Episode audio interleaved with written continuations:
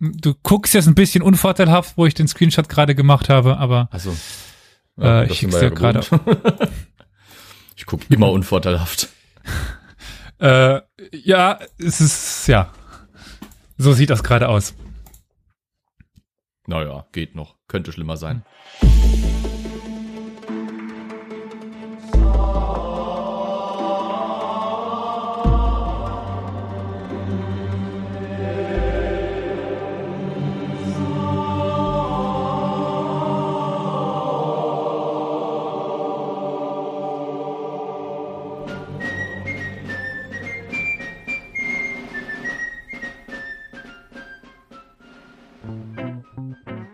Herzlich willkommen zu einer neuen Folge Historia Universalis, dem Geschichtspodcast.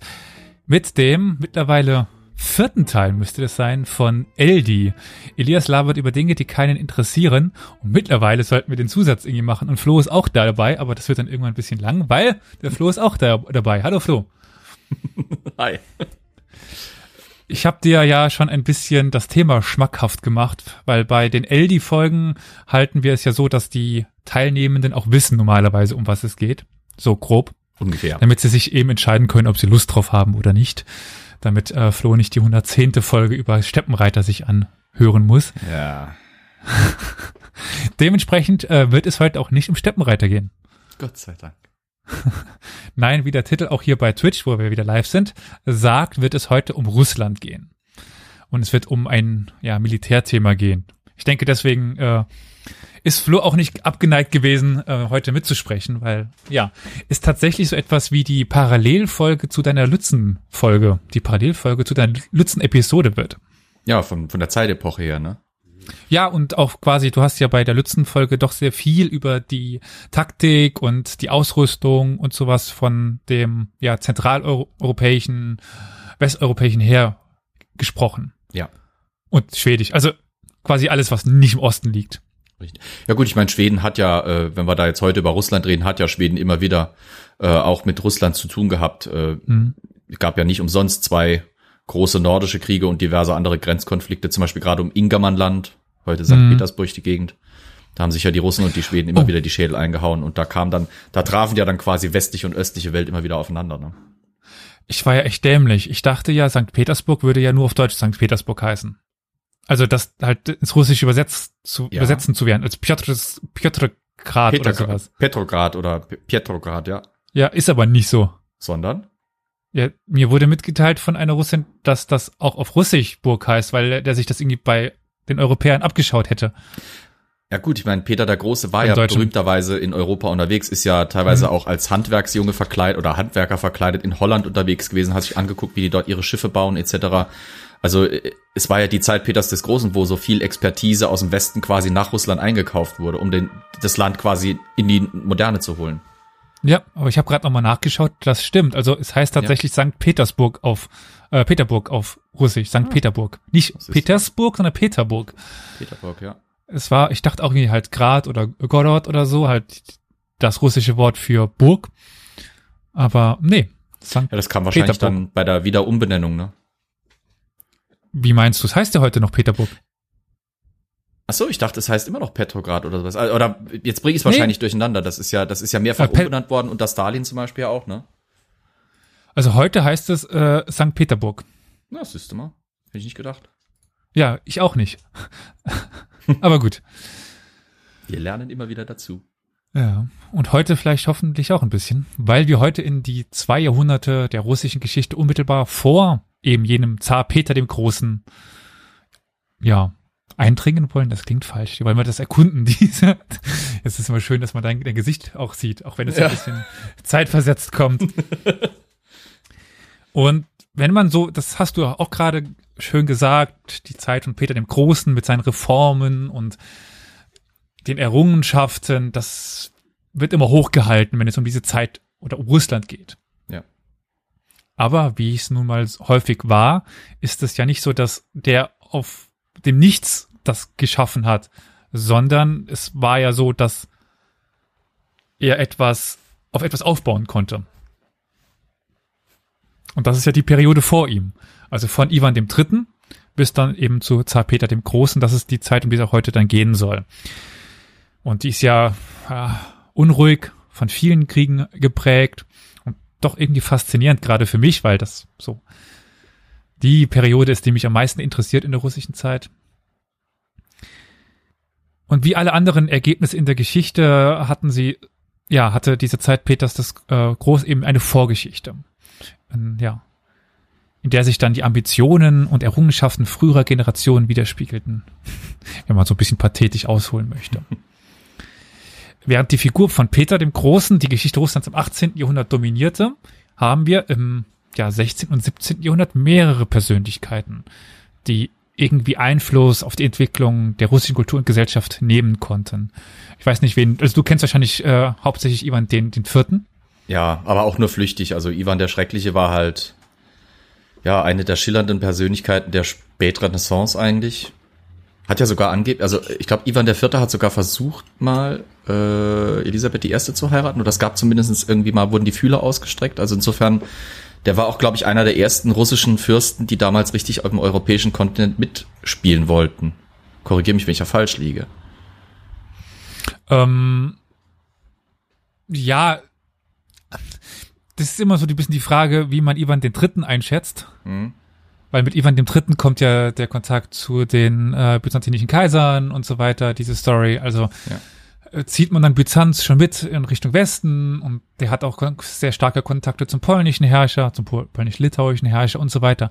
Also Ivan der Dritte ist eigentlich schon der, der nach Europa expandiert.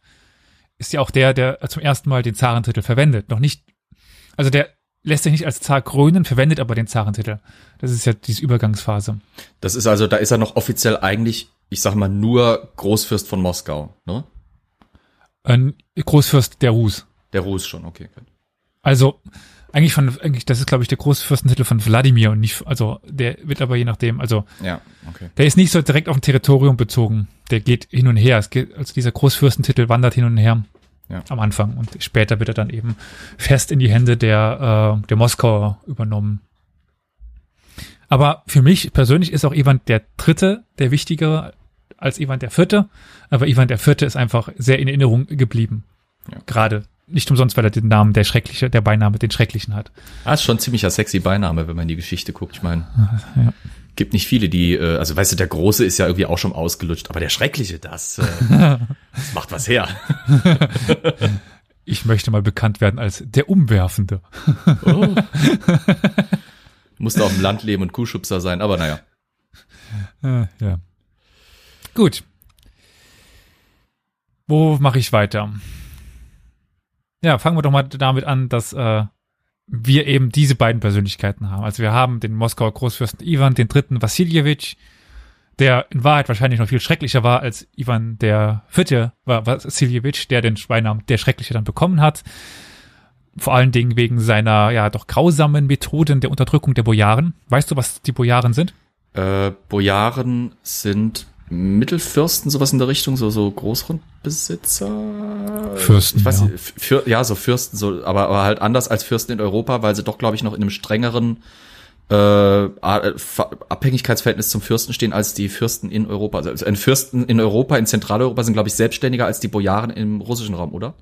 Es kommt immer so ein bisschen auf die Zeit an, wann ah, du das okay. meinst, weil die Bojaren gibt es ja schon seit der Kiewer Rus und je nachdem ja, ja. waren sie schon sehr unabhängig, wieder nicht unabhängig und ich kann dir darauf keine allgemeine Antwort geben, aber im ja. Grunde genommen zum Verständnis des Ganzen ist es wichtig, dass es die Fürsten sind. Jetzt nicht die Herzöge oder sowas in dem ja. Sinne, sondern es sind halt wirklich Grafen, sowas in der Richtung vielleicht. Ja, deswegen bin ich ja bei der Folge dabei. Das ist alles bei mir bisschen schwammig und äh, deswegen hoffe ich bei dir auf Unterfütterung dieses Wissens jetzt. oh Gott, oh Gott. Kein Druck.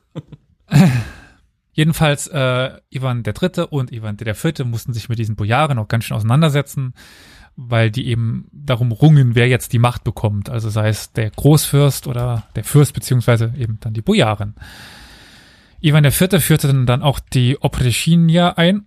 Das ist die Leibgarde des Zaren. Sagt ihr die ja. was? Opresch die sagen mir was. Das waren, äh, die haben sich gehalten bis ins 19. Jahrhundert, auf jeden Fall. Ja. Teilweise auch mit ihren offiziellen und, und traditionellen Uniformen in Scharlachrot, fast bodenlange äh, Kleidung. Kaftane. Kaft, ja, sind's Kaftane offiziell? Ich ja. wusste nicht, ob es äh, ob's da eine russische Bezeichnung und mit den äh, schwarzen relativ hohen Fellmützen.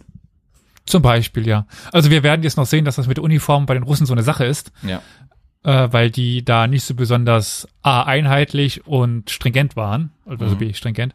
Aber im Grunde genommen, ja, das ist so die Leibgarde, aber auch bekannt irgendwie als so Geheimpolizei oder ja, Sondereinsatzkräfte, die dann gerne mal dafür verantwortlich waren, politische Gegner gefangen zu nehmen, zu foltern und aus dem Weg zu schaffen.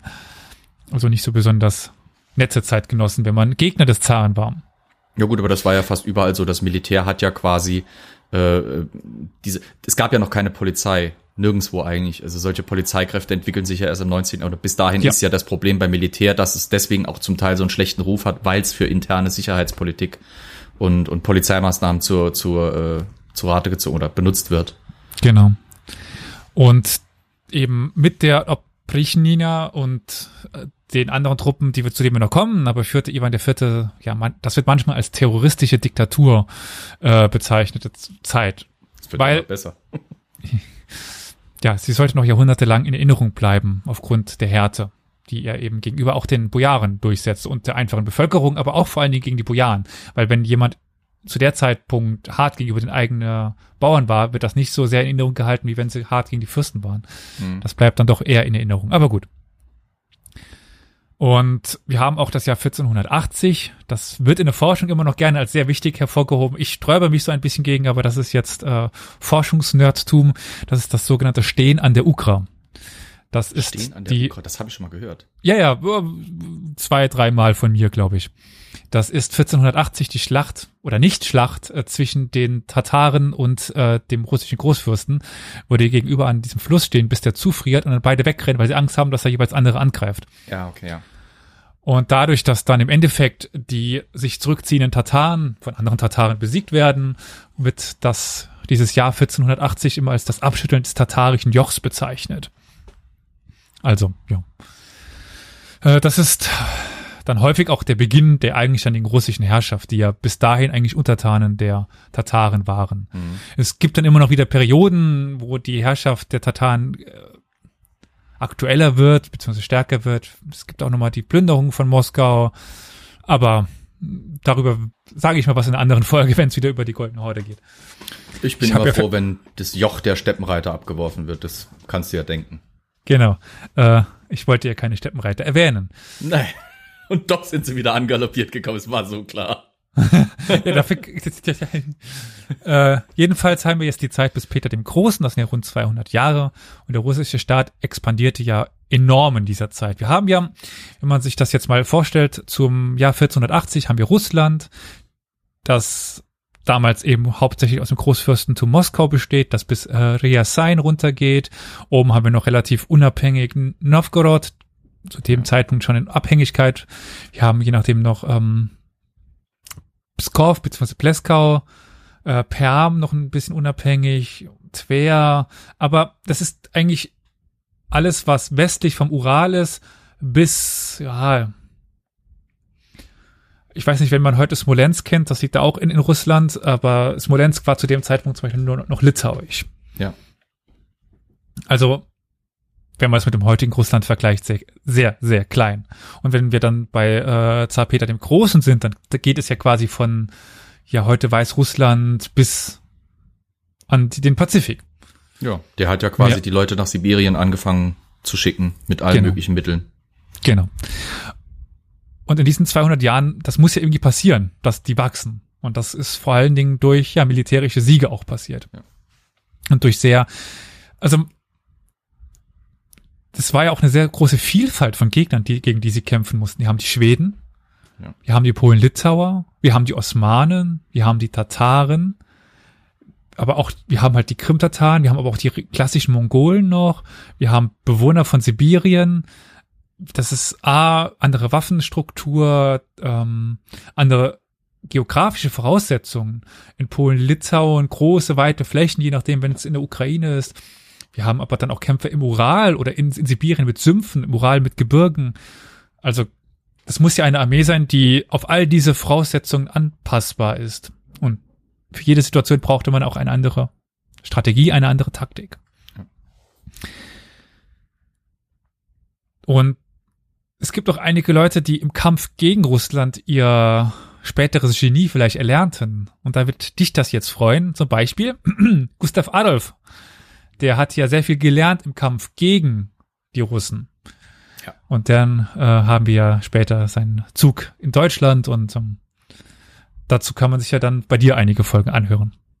Ja, Zwei. also im Prinzip das, was ich in der in der Lützen-Folge erklärt habe mit den Reformen, diese Armeereform Gustav Adolfs waren auch mitunter deswegen, weil er halt äh, an, in Polen und in, äh, in, in Russland seine Erfahrungen eben gemacht hat gegen die dortigen Armeen und äh, weil er, als er dann eben nach Westen geschaut hat, gesehen hat, mhm. da hat man auch schon nachgebessert und dann unter dem Druck, dass er A gemerkt hat, die schwedische Armee hat gegen die Russen zwar durchaus sich gut geschlagen, aber da ging noch mehr.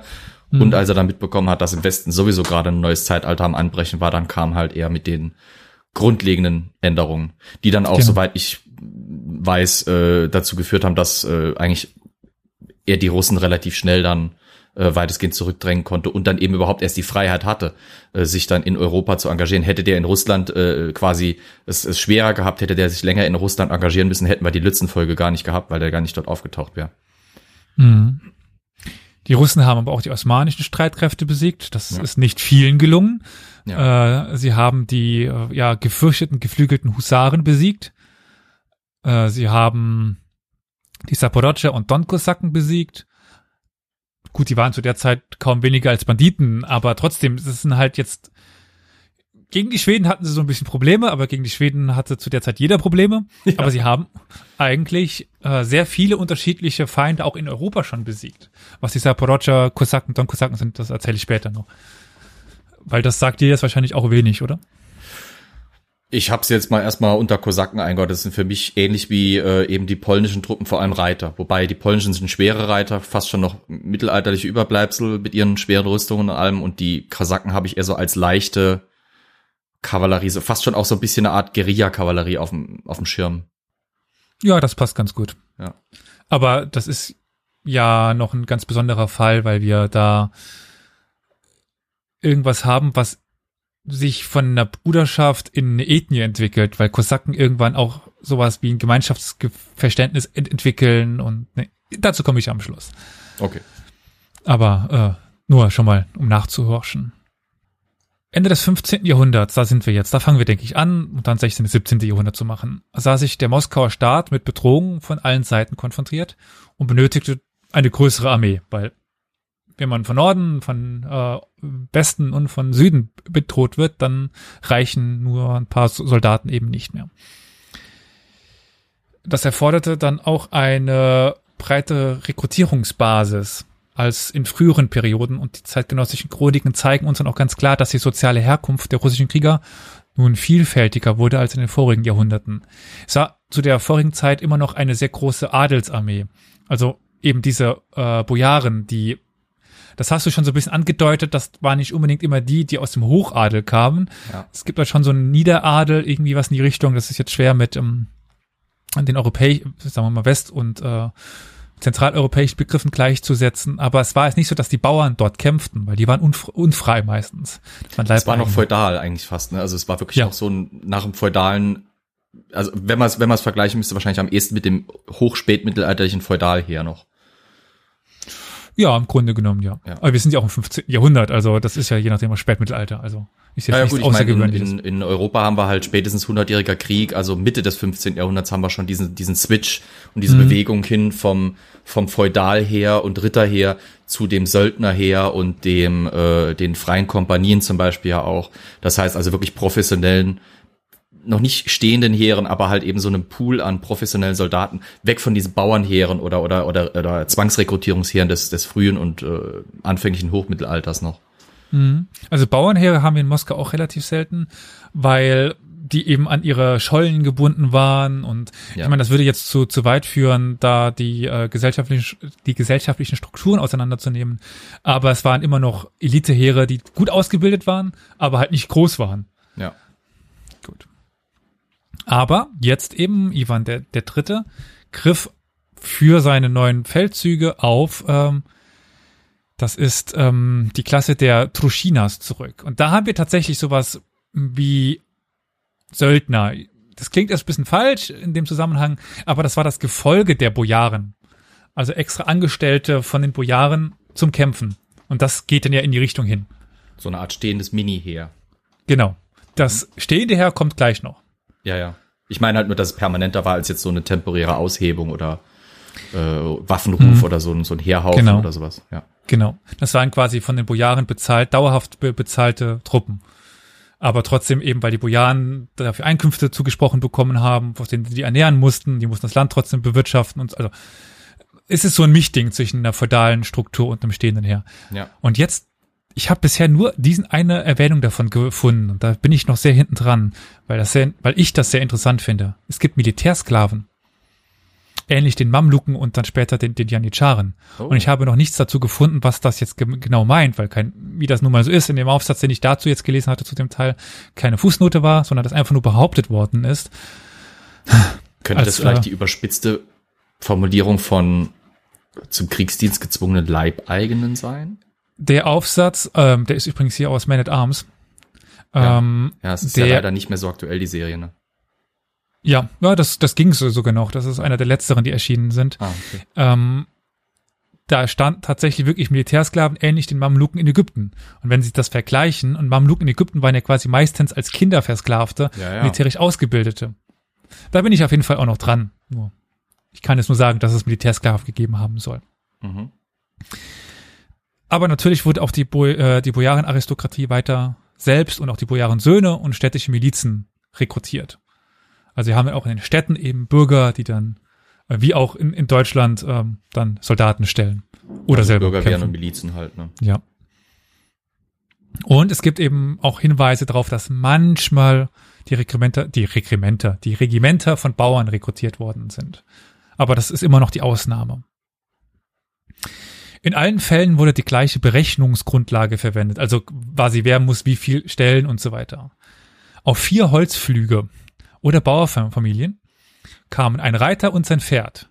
Je zehn Holzflüge sollten offenbar einen schweren Reiter mit Rüstung und Waffen ausstatten. Das war dann eben diese Berechnung, wer wie viele Bauernfamilien hatten, wie viel die erwirtschaften sollten und dann wurde daraus so und so viel rekrutiert. Ja, das klingt nach dem das klingt noch sehr nach dem mittelalterlichen Prinzip zum Beispiel der Glefen. Hm. Wo du quasi, ähm, wir haben ja gerne die Vorstellung, äh, ein Dorf oder ein Ritter hat fünf Dörfer. Die fünf Dörfer dienen nur dazu, um den Ritter mit seinen, sagen wir mal, zehn Mann oder sowas auszustatten. Aber äh, gerade bei Landesherrschaften und sowas, wo dann halt, die, die sich ja im Spätmittelalter, aus, äh, Spätmittelalter ausformulieren und ausbilden, äh, da hast du dann diese, diese auch die, ähnliche Berechnungsmethoden. Also quasi mhm. pro so und so viel Einwohner müssen so und so viele Leute äh, zur Ausrüstung von so und so vielen Leuten beitragen. Spannenderweise, äh, ähnliches, das, das stirbt dann quasi irgendwann mal weg und es geht auf reine Abgaben, aus denen werden dann eben diese Söldnerheere im Westen zum Beispiel rekrutiert. Gustav Adolf ist zum Beispiel dann mit seinem Rekrutierungssystem wieder in die Richtung gegangen, dass er ähnlich wieder an das Feudalsystem angelehnt gesagt hat, ähm, von einem Bezirk mit, sagen wir mal, 100 äh, oder 1000 Menschen müssen immer 10 äh, oder in anderen Fall dann eben 100 äh, quasi in die Armee und müssen dann vom Rest der Gesellschaft ausgerüstet werden. Also da muss dann alles muss dann zusammenlegen, um dem Gewehr eine Uniform, Ausrüstung, Marschausrüstung etc. zu stellen. Also insofern quasi haben wir da in Schweden wieder diese Rückkehr dazu. Äh, nur halt in modernisierter Form. Mhm. Weg von diesem gepanzerten Reiter.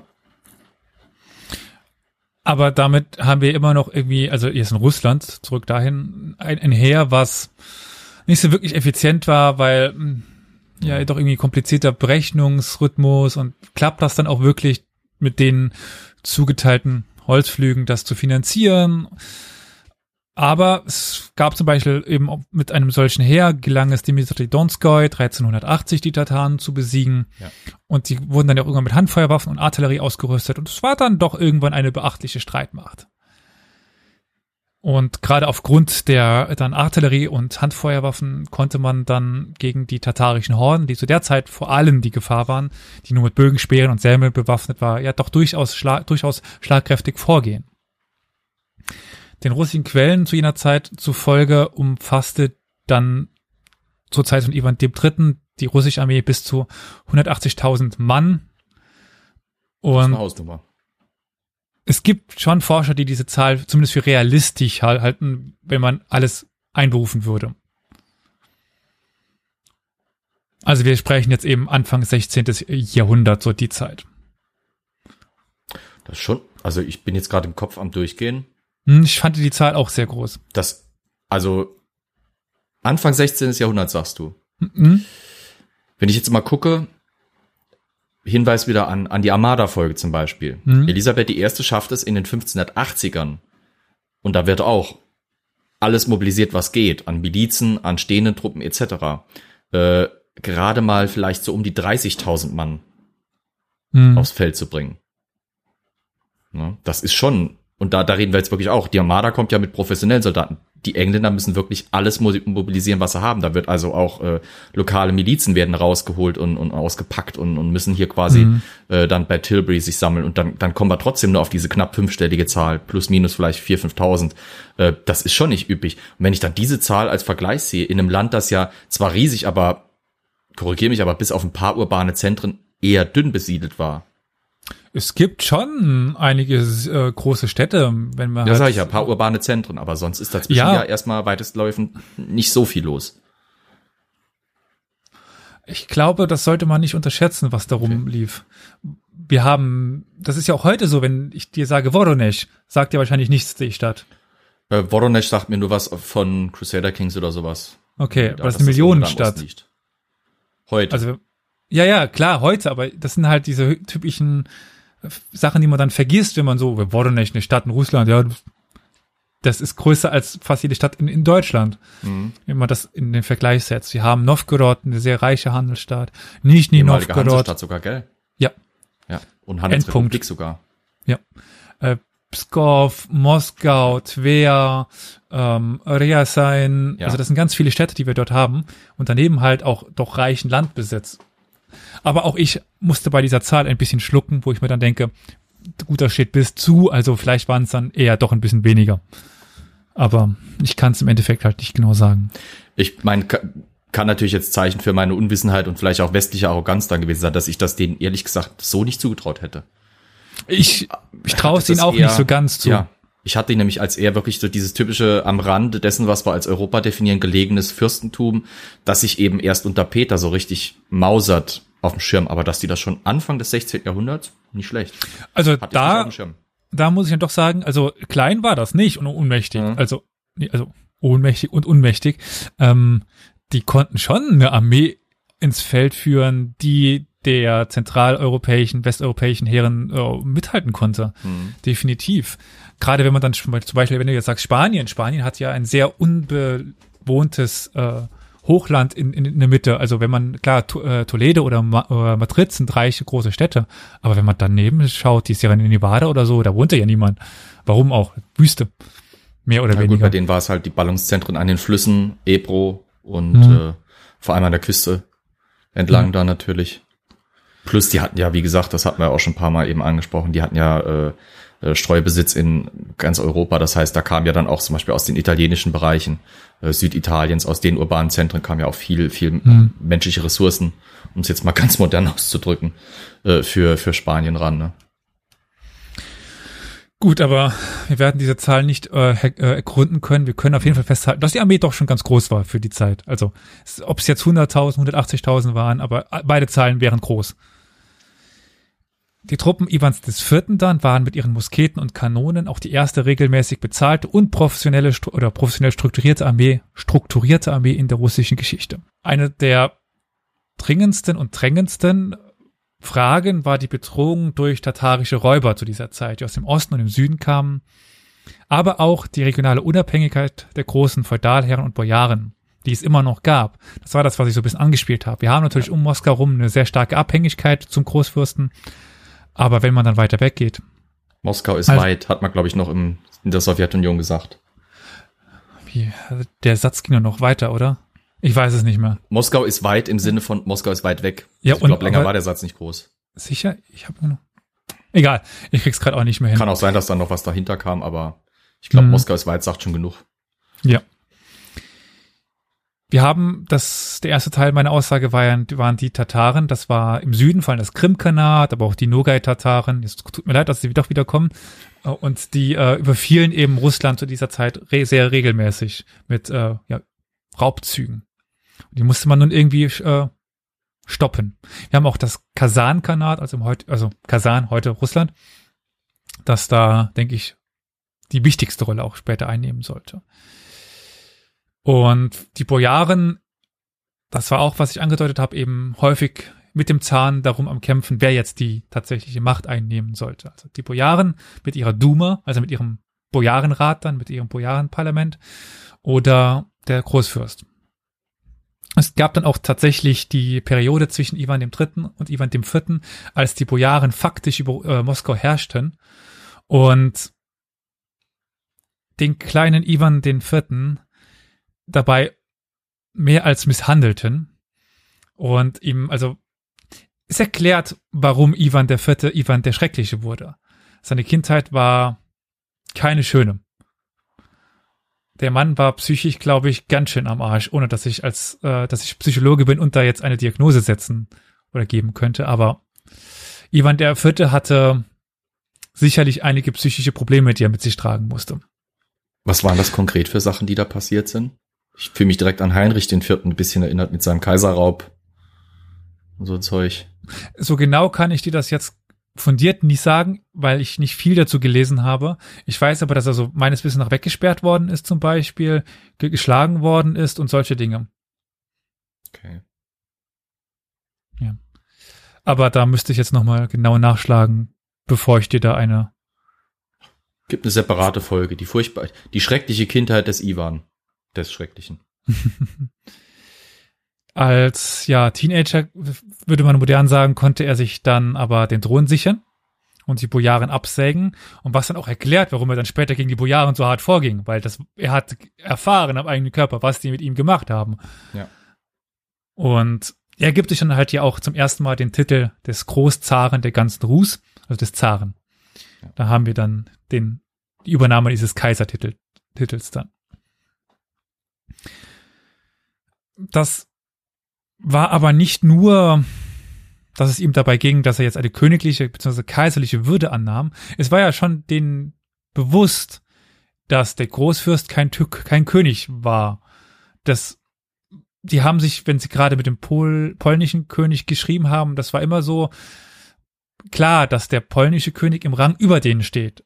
Mhm. Wenn es von der Machtposition her nicht unbedingt so war, aber das hat der, gut, der polnische König hat das auch relativ klar gemacht, aber so konnte sich jetzt der Großfürst, wenn nicht auf dieselbe Stufe, sogar vielleicht eine Stufe höher stellen. Weil Kaiser dann doch Nummer eins mehr ist als äh, König. Das ist eine protokollarische Überlegenheit. Das ist dann später wie, äh, dass die Preußen der katholische, bestehen, achso. keine Kurfürsten mehr zu sein. Ne? Ich dachte jetzt an den katholischen König und den, an den allerkatholischen König. Das auch, ja, so Sachen. Aber ich meine zum Beispiel eher so Spielereien auch innerhalb des Heiligen Römischen Reiches, wo dann halt quasi versuchen die, du hast ja dann die Herzöge von Sachsen, die äh, sich versuchen da auch über Polen dann, weil das ja mhm. Wahlmonarchie wird, äh, da diesen Königstitel zu sichern. Irgendwann ziehen die Preußen hinterher. Dann hast du diesen, diesen besonderen Königstitel in Böhmen und so Zeug. Also ja gut, die, der ist ja historisch die, gewachsen. Ja, ja, klar, aber die, du hast dann halt immer dieses Bestreben, äh, da geht's ja auch nicht um reale Macht oder sowas, die, die, da geht's mhm. ja wirklich nur um Prestige und um, um, um äh, protokollarische Macht, wenn du so willst. Ja. Und dynastische Herausstellung halt. Es ging aber eben nicht nur darum, sondern es war auch klar ein Zeichen an, und eine Warnung an alle, dass er jetzt mit, ja, autokratischer Macht regieren wolle. Und was Autokratie bedeutet, das wissen die Russen ja eigentlich ganz gut mittlerweile. Ja. Und Ivan IV. beschloss, nun eines seiner dringendsten Probleme zu lösen. Und es war Kasan das Khanat von Kasan. Er, ord er ordnete nun den Bau von Sviajaisk an. Das ist eine Festungsstadt und ein Militärdepot an der Grenze zu Kasan. Von dort aus sollte nun ja alle zukünftigen Expeditionen gegen dieses Khanat äh, starten. Und das sollte als Stützpunkt dafür dienen. Doch erstmal scheiterten die russischen Invasionen 1549 und 50 und nichtsdestotrotz war Ivan entschlossen, das Khanat von Kasan zu zerstören, trotz dieser zwei Rückschläge, die wir hatten. Und 1552 gelang es ihm auch. Und zunächst wurde also für 1552 eine irreguläre, mit Feuerwaffen ausgerüstete Infanterie, aber in ständigen äh, Abteilungen organisiert. Also die war zuerst irregulär, aber eben dann ständig. Ist ganz interessant, dass sich das darauf, also zuerst dafür ausgerufen, aber dann wurde sie zu einer ständigen Infanterie. Und im Jahr 1550 schuf der Zar dann 3000 von ähm, ja, man sagt wahlfreien, also ausgewählten Strelizen mit Paschals. Sagen mir was, ja. Ja. Europa Universalis. Auch äh, Cossacks tatsächlich die Spielserie. Ah ja, Cossacks. stimmt, ja. ja. Da hast du nämlich auch äh, Strelizen. Genau, ich weiß nicht, ob du als Ukrainer die auch, glaube ich, das war die einzige Einheit, die die Ukrainer hatten, auch Strelizen oder sowas in der Richtung oder wie hieß Dürfte die? eigentlich nicht. Ja, da waren es die Russen, die diese, diese, das waren diese rot, angelehnt eigentlich von der Optik her an diese Leibwache, rote, mhm. rote Joppen und äh, äh, Bardisch und Gewehr. Der Bardisch kommt auch noch gleich vor. Ja. Und ja, jedenfalls sind die mit Pichals ausgerüstet. Pichals, das sind äh, Arkebusen oder Musketen. Ja. Das äh, haben die nicht un unterschieden, beziehungsweise sie haben es unterschieden, da, dazu komme ich gleich. Aber das Wort Pichal wird sehr wichtig. Mhm. Und er befahl ihnen, ähm, in der Vorobjewa Sloboda zu, zu wohnen. Das ist so ein gewisses spezielles Gebiet, das er ihnen nun zugewiesen hat. Als Gegenleistung für ihre Dienste erhielten sie Uniform, eine Uniform, bestehend aus einem traditionellen russischen Kaftanmantel, der bis zu den Knöcheln reichte. Ja. Hattest du ja schon mal beschrieben. Richtig. Einem äh, konischen Kolpak, das ist also so ein spezieller Hut. Ja. Äh, oder einer pelzbesetzten Schapka-Mütze und äh, Spitzenstiefeln. Ja. Das ist der äh, Stradelzi, der, der Strelize, den Strelize, wir eben ja. haben. Dann waren sie mit einem Lundenschuss, äh, mit einer Lundenschuss-Schlossmuskete äh, ausgerüstet. Ja. Und mit einem Säbel. Und einem äh, Bardich oder einer Langschaftaxt mit halbmond, halbmondförmiger Klinge, die sie eben als diese Musketenstütze verwendeten. Eine Gewehrgabel, ja. Und gleichzeitig natürlich als Waffe. Ja. Tut nämlich weh, wenn man sowas auf den Schädel kriegt. Äh, oder du spürst es nicht mehr, weil dein Schädel in zwei Teilen ist. Ja, also so ein Bardisch, ja, ich meine, nur damit die Zuschauer und Zuhörer sich vielleicht das vorstellen können, so ein Bardisch ist wirklich, stellt euch eine, eine Fantasy-Axt vor. Fast. Also da reden wir jetzt nicht von einer kleinen Axt, wie mit der in den Wald geht, mit einem Köpfchen, das groß genug ist, dass man Holz spalten kann. Also da reden wir von einem Axtkopf, der ist dazu da, da kannst du einen Menschen spalten mit. Also das, also das passt nicht ins, ins Bild rein gerade. Ich will nee. zeigen, aber ja, so 30 bis 40 Zentimeter Klingenlänge äh, kann man mhm. da durchaus rechnen. Und das halbmondförmig mit einer ziemlich langen Schneide und das dann, sagen wir mal, auf so einem brusthohen, äh, auf so einem brusthohen äh, Griff. Das heißt, man hat auch noch schön richtig Wucht- und Hebelwirkung. Das, das merkt man. Das merkt ich habe sogar noch deutlich längere gesehen als 30, 40. Also teilweise, was ist denn das? 50 Zentimeter, 60 Zentimeter badig. Ja, stimmt. Ich, ja, ich laber eigentlich Mumpitz. Stimmt, die, die müssen ja hoch genug sein für die Gewehrgabel. Das heißt Schulterhöhe äh, 1, 50, 60, eher mehr. Ja, ja in den Dreh rum. Stimmt, ja, 40, 50. Wie komme ich da drauf? Da war ich jetzt wieder bei Kampfäxten aus dem Mittelalter. Ja, weil sowas, sowas tut dann weh. Ja. Und was ich ganz interessant fand, sie erhielten nicht Kugeln, sondern Schießpulver und Blei und mussten sich die Kugeln selber herstellen. Ja, das war aber häufig so, auch im mhm. Westen. Äh, das, eigentlich hatte jeder Soldat äh, ab einer gewissen, also jeder Musketier oder Arkebusier hat eigentlich eine, eine, äh, eine, ein Kugelgießgerät dabei gehabt, also wie so eine Kugelzange, äh, wo du quasi mhm. vorne dieses kugelförmige äh, Kopfstück hast das ist aufklappbar quasi mit zwei Hälften und oben ist ein Trichter dran. Das heißt, du gehst am, das war halt die Beschäftigung für die Soldaten abends am Lagerfeuer, äh, Lieder singen und äh, oder oder äh, bisschen sich von ihren Heldentaten berichten und dabei Blei gießen, äh, Kugeln gießen. Ähm, das das war Tagesgeschäft äh, ab, sagen wir mal, ab dem 16. Jahrhundert dann wirklich auch bis ins 19. hinein. Also das war ja noch bis, bis dann quasi zur Einführung von äh, modernen Geschossen, wie zum Beispiel dem Minier-Geschoss, wo die Kugeln halt rund waren, hat die jeder selber hergestellt. Auch teilweise die äh, gab es in Kriegszeiten Aufforderungen in Heimarbeit äh, sowas herzustellen. Im amerikanischen Unabhängigkeitskrieg zum Beispiel war äh, drei Tätigkeiten, die Haushalte gemacht haben, waren Uniformen nähen, Fahnen nähen und so Sachen herstellen und Kugeln gießen, die dann an die Front gegangen sind. Hm. Der Sold eines Strelizen reichte von vier bis sieben Rubeln pro Jahr für einen Gefreiten. Zwölf bis Kaufkraft. Das ist schon ganz gut. Also ja, ich kann es ja nicht umrechnen, aber da, die, ein normaler Strelize konnte sich sein Leben schon ganz gut finanzieren. Die waren nicht arm. Warum sage ich aber gleich noch, weil sie noch was dazu bekommen haben. Oh. Also es war nicht, die haben nicht nur Lohn bekommen, sondern auch noch was anderes. Ein, äh, also 12 bis 20 äh, Rubel für einen Sotnik oder ein Hunderterschaftskommandant, Tör, Kommandanteur, Kommando, ja, Kommandanteur. Kommandeur. Kommandeur, danke. Und 30 bis 60 Rubel für einen Strelitzky Golova. Das ist der Chef oder der Regimentskommandeur. Also sowas wie ein Obrist wahrscheinlich dann vom Ja. Rang her. Genau. Ja. Die Gefreiten erhielten außerdem z- äh, 2000 Pfund Hafer, Mhm. Roggen, Brot oder und Fleisch, also Hammelfleisch pro Jahr. Und ähm, bei höheren Dienstgraden wurden sie dann auch mit einer Landzuteilung zwischen 800 und 1350 äh, Morgen ausgestattet und konnten sich da zusätzlich noch versorgen. Während sollte oder dann- nach der Dienstzeit? Äh, während. Während schon. Oh, cool. Also der äh, Dienst war auch ähm, sehr beliebt bei den Strelitzen. Mhm. Er sollte aber dann relativ schnell äh, weniger bekommen, weil die dann doch irgendwann zu, zu groß wurden und zu teuer wurden. Und das ist mit den Einkünften, kann ich ja zum Beispiel sagen, mit denen von adligen, von der adligen Kavallerie vergleichbar. Also die haben ungefähr gleich viel verdient. Mhm. Die Zahl, also wie viel wir Strelitzen haben, wuchs von anfänglich 3000, dann auf 7000 und es gab das Kommando von, also acht dieser ähm, Strelski Golova und 41 Sotniks. Zur Zeit von Ivan dem äh, Vierten dann.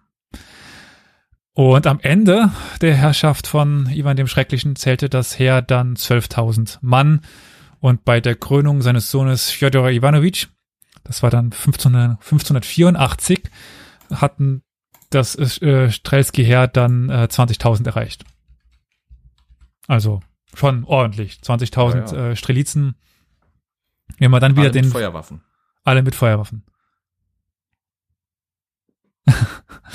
Äh, Kapital. da kommen wir nochmal, das ist der Querverweis zu deiner äh, Armada-Folge, weil du gerade eben meintest, dass 30.000, was hattest du äh, gesagt? Äh, meinst du für die Engländer? Um die 30.000 plus minus ein paar.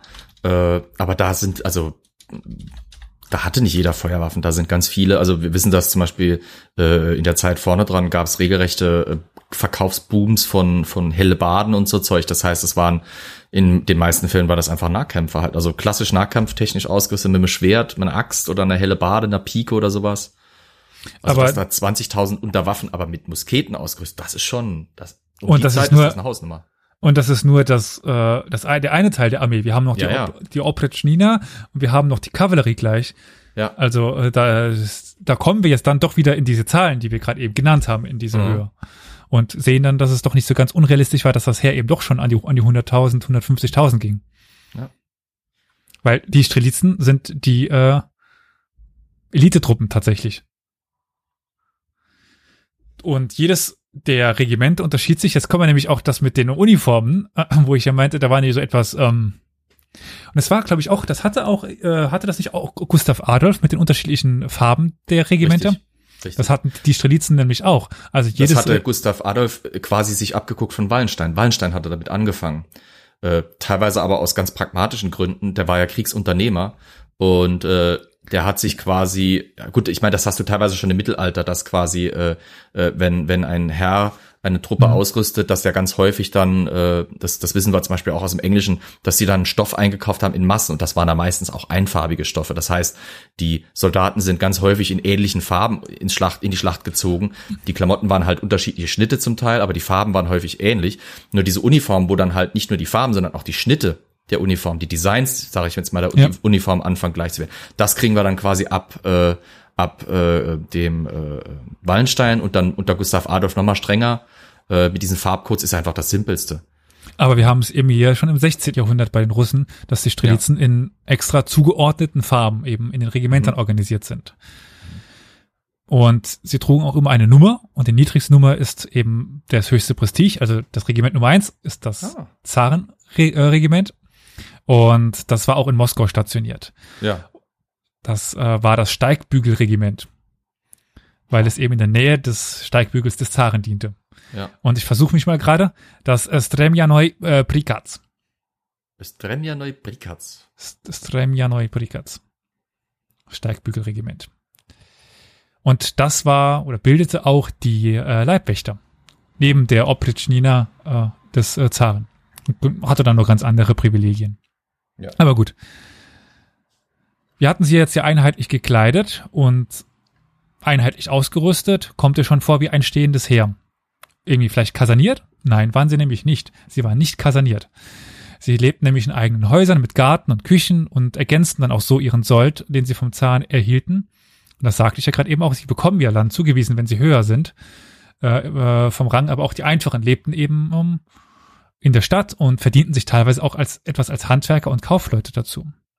Das hinderte aber die Strelitzen nicht daran, zu einer der wirksamsten Infanteristen dieser Zeit zu werden. Die waren gefürchtet. Und bei der Erstürmung von Kasan, das ist eben 1452, gehörten sie zu, zu der ersten Angriffswelle. Das haben wir aber bei den Janitscharen ja auch.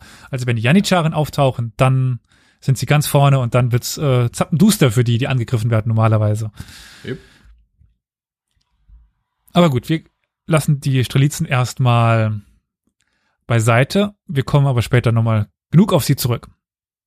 Und jetzt möchte ich nochmal was zu der Opritschniki oder der Opritschnina sagen, eben dieser äh, Leibwächtergarde, der vertrauenswürdigsten des Zaren von Ivan dem, Vierten.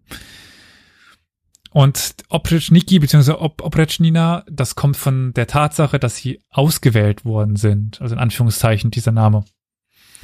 Die Opretschnina war nämlich ein, äh, ein Territorium oder Landgut, was dem Zaren unter seine persönliche Verwaltung gegeben worden ist. Im Gegensatz zu den Ländereien, die unter der ja, Kontrolle der Bojarenduma dann stand und Zemschnina genannt worden ist. Also die eben die Opretschnina aus direkt aus dem Gebiet, was ihm zugeteilt worden ist, dem Zaren. Ich meine, es ist klar, dass die Ländereien, die dem Zaren direkt zugeordnet worden sind, immer mehr wuchsen, währenddem die äh, Zemschnina eben äh, weniger worden, geworden ist. Das ist, ergibt sich irgendwie aus dem Kontext. Und dass auch die reichsten Ländereien Russ Russlands zu Opretschnina wurden und die ärmsten zu Zemschnina. Aber mhm. das äh, andersrum wäre es irgendwie komisch gewesen. In Moskau wurden dann auch bestimmte Straßen Teil der Opretschnina des Zaren. Und es gibt dann auch außerhalb des Moskauer Kremls den Opretschny-Palast, der extra dafür gebaut worden ist. Und auch für die Opretschnina. Hm? Daher hat er seinen Namen. Den habe ich nämlich schon mal gehört, mich noch gewundert. Hm? Der Opretschny oder Opretschnina-Palast. Mhm. Aber jetzt mal wieder weg von dieser Sache, sondern hin dazu, wer wird denn jetzt in die Opretschnine aufgenommen? Wer ja. kann Teil der Elite-Garde werden? Ja, kein Bauer. Das, ja, soweit hat's dann doch noch nicht gereicht. Es musste ein Bojar oder irgendwie ein anderer Adliger sein. Und er musste sich einer besonderen Prüfung unterziehen, die dann die, ja, Treue zum Zaren nachweisen sollte. Und es wurde dann auch eigentlich Gibt es eigentlich außer den Bauern und den äh, Bojaren noch eine? Ja. Ich meine, die, die, die Bauern waren ja Leibeigen, ne?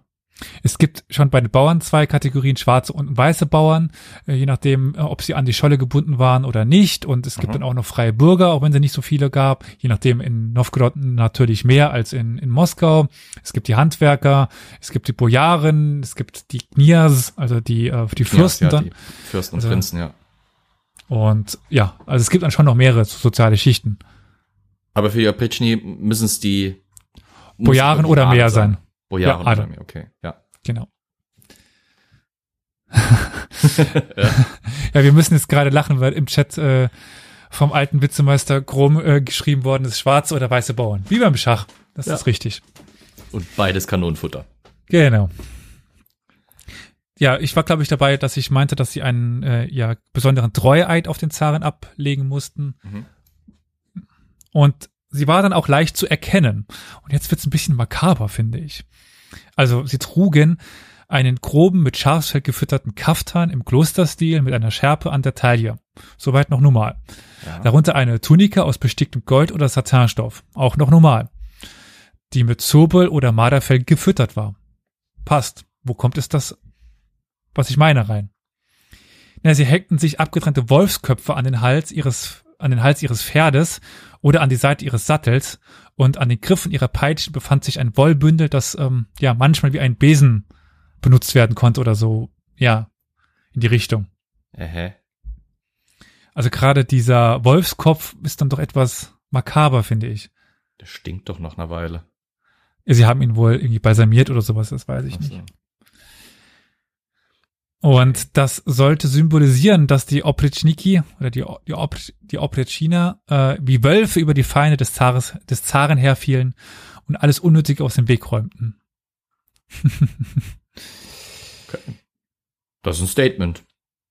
Ich meine, gut, in Preußen fangen die Husaren irgendwann an, sich Totenköpfe auf die Mütze zu klatschen. Genau. Und die Opretschniki, die Opretschina, Nina wurde dann auch als Bruderschaft bezeichnet. Also als äh, ein, ein, ja, wie könnte man das ins, ins Deutsche gut bringen? Burschenschaft, aber passt auch nicht so ganz. Eine Verbindung. Ja. Aber das ist jetzt nicht so, dass man sagen könnte, dass die da nur mit beschäftigt waren, eine schöne Zeit gemeinsam zu haben und den Zaren zu, ver äh, zu verteidigen, wenn der mal in Gefahr war.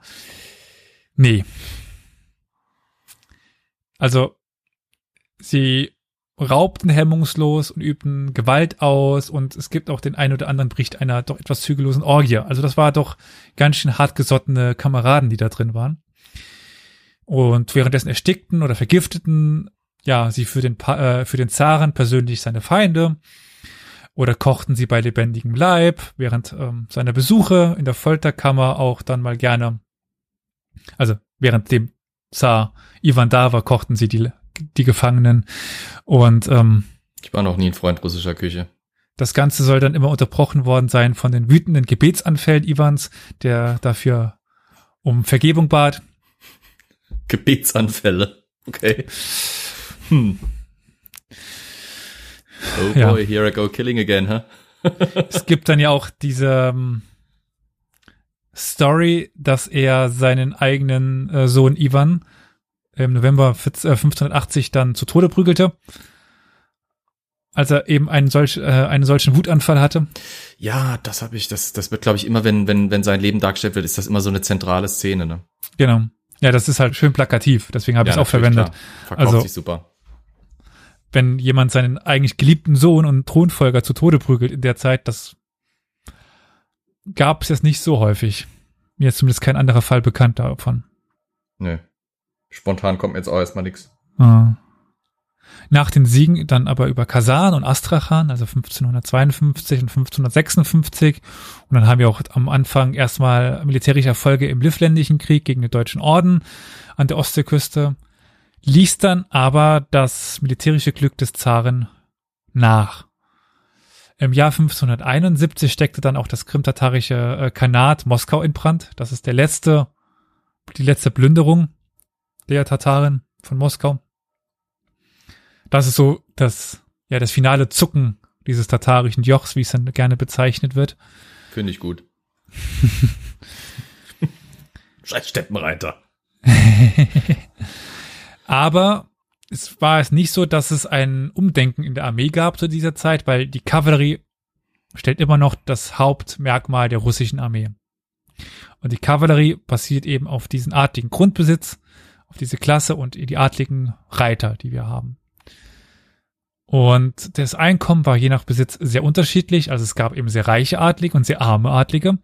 Und da die sich selber kleiden mussten, selber ausrüsten mussten, war das eben so, dass sich das nicht alle jeder das Beste leisten konnte. Und wir haben eine quasi in der Außenwahrnehmung sehr unterschiedliche Bewaffnung, sehr unterschiedliche Kleidung.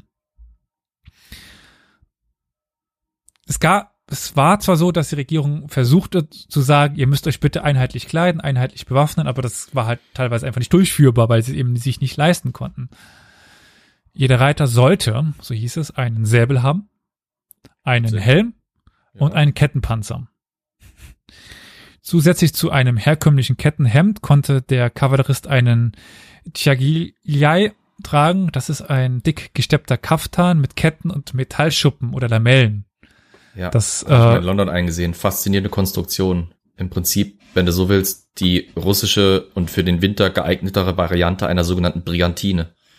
Und die Brigant ja, die Brigantine ist ja dann wiederum das westliche äh, Rüstungsteil des einfachen Mannes, würde ich mal so behaupten. Also das ist, aus das ist diese Übergangs, also es gibt so eine Übergangszeit vom Kettenpanzer zum Plattenrock und mhm. dann zum Plattenpanzer. Die Brigantine hält sich aber auch noch lang. Also die Brigantine, ich hält sich auch noch so bis ins 17. Ist. Jahrhundert als, als äh, äh, adlige Schutzkleidung. Ich meine, du hast dann im, im 17. Jahrhundert ja dann, dass die Rüstung weitestgehend wegfallen, aber so eine Brigantine ist immer noch so eine kleine Lebensversicherung, vor allem weil sie modisch äh, ist. Es ist nicht mehr ein blanker mhm. Panzer, sondern du siehst ja quasi nur den Stoff oder Leder, je nachdem aus wem, was sie hergestellt ist. Und das äh, wird noch sehr lange benutzt. Aber sie war ja auch, je nachdem aus was sie, also sie konnte ja aus quasi Abfall hergestellt werden, aus Müll. Wenn man ja, halt ja. irgendwo ein bisschen äh, Metallplatten rumliegen hatte, konnte man daraus halt eine Brigantine machen. Das war halt deswegen günstig. Ja.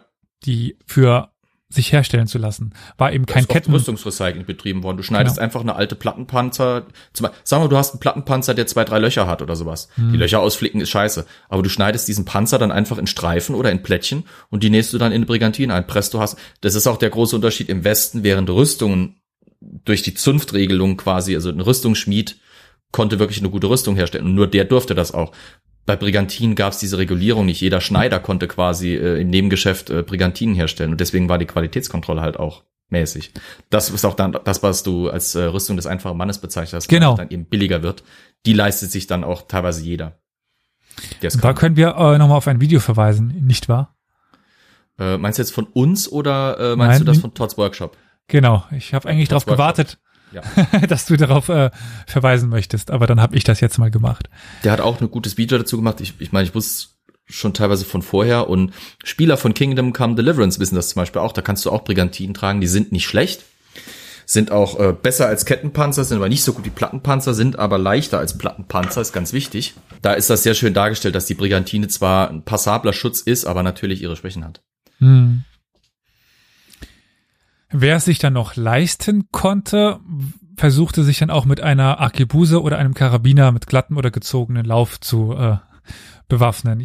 Ärmere Reiter besaßen dann in der Regel auch ein paar Pistolen, obwohl die Regierung die Männer dazu drängte, Karabiner für das Schießen auf größere Entfernungen zu erwerben. Also eine Pistole zu der Zeit war halt eben nicht auf so lange Distanzen ausgelegt und dementsprechend war es der Wunsch dass die eben äh, Karabiner haben, aber es konnte sich eben nicht jeder äh, leisten. Da das Nachladen dieser Waffen, da sind wir wieder bei äh, Lützen, da hatte ich dich das, glaube ich, gefragt, ja doch äh, dauerte und häufig fehlschlug, gerade wenn man zu Pferde war, besaßen die Kavalleristen in der Regel zusätzlich auch noch einen Bogen und Pfeile. Hm. Als dann eben schnell wechselbare Waffe, weil ein Bogen nachzuladen geht relativ schnell. Wo, wann sind wir da nochmal zeitlich jetzt? 16. Jahrhundert, äh, zweite Immer Hälfte eher. Ja, okay. Das Findest du das erstaunlich? Sehr, ja, äh, im Westen ist der Bogen zu der Zeit, also ich, mir fällt jetzt direkt nur eine Einheit ein, die im Westen mit Bögen damals noch gekämpft hat. Hm. Und das waren Engländer. ähm, also es gab äh, im elisabethanischen England noch äh, spezielle Leibgarden, Yeoman hm. Wardens, die haben teilweise noch Bögen getragen. Gibt's heute übrigens noch die letzten Reste davon. Die schottische Leibgarde der Königin trägt zum Beispiel Langbögen. Äh, aber also ansonsten wüsste ich, vielleicht noch im Seekampf haben teilweise Leute Bögen benutzt und natürlich die Osmanen haben noch Bögen benutzt und alles so in Nordafrika. Du hast ja noch in, du hast ja noch in Algerien Pfeil und Bogen gegen Napoleon sogar kämpfen. Aber in Zentraleuropa ist der Bogen zu der Zeit wirklich als Hauptkampfwaffe passé. Ich finde es aber interessant, dass die Russen sich quasi dann darauf noch verlassen haben und quasi ein bisschen von ihren tatarischen Feinden sich ein bisschen was übernommen haben, ne, weil sie gemerkt haben, so Feuerwaffen haben halt noch eine Schwäche und während man im Westen gesagt hat, gut, das kompensieren wir dann mit Infanterie im Zweifelsfall, kannst du mit der Kavallerie natürlich schlecht machen und das dann mit Bögen ist, ist, ist eigentlich eine clevere Idee. Ist eigentlich eine clevere Idee, die das, dass sie das machen. Aber es wundert mich halt trotzdem, weil das untypisch für die Zeit ist. Mhm. Aus europäischer Sicht. Ich muss echt meine Kamera besser einstellen. Ich werde manchmal richtig rot. Sorry, das ist jetzt was äh, ganz anderes. Treibst dir die Schamesröte ins Gesicht. Ja. Aber ich finde das schon ganz interessant. Zuerst wahrscheinlich das Gewehr abfeuern, dann die Pistole, jetzt werde ich schon wieder rot, und dann den Bogen und dann, ja, hast du je nachdem halt eine relativ schnelle Schussfolge. Ja, ich meine, du hast ja im Westen, äh, das hatte ich ja auch bei Lützen dann erklärt, die die Kavallerie im Westen ist ja auch so ein Problem, so ein Problemfeld, weil ganz häufig wird pauschal gesagt, ja, mit Ende des Mittelalters, mit dem Verschwinden der Ritter verschwindet auch die Kavallerie und hat dann eigentlich keine mhm. Rolle mehr. Aber das stimmt ja nicht. Im 16. Jahrhundert kommt die ja wieder und im 17. Jahrhundert spielt es ja auch eine Rolle. Und da versucht man ja quasi die Schwächen von Kavallerie eben im Nahkampf, diese definitiv haben gegen große Infanterieverbände, auszugleichen, indem man ihnen diese sogenannte Caracolla äh, äh, Taktik eben gibt. Das heißt, die gucken sich das von den Tataren und den Steppenreitern. ja, ich weiß. Ähm, und reiten quasi auf den Gegner zu, feuern ihre Fernkampfwaffen ab, die auf, also äh, du hast gerade gesagt, Pistolen auf kurzes, ja, äh, die Pistolen, von denen wir aber zu der Zeit reden, sind ja noch recht groß. Also hm. bei manchen ja, Pistolen ist, so ist, die, ist, die, Grenze zum Karabiner sehr verschwindend. Also da reden wir wirklich von so eine Pistole. Jetzt, äh, warte mal, ich muss mal gerade kurz hier, damit ich es richtig abschätzen kann.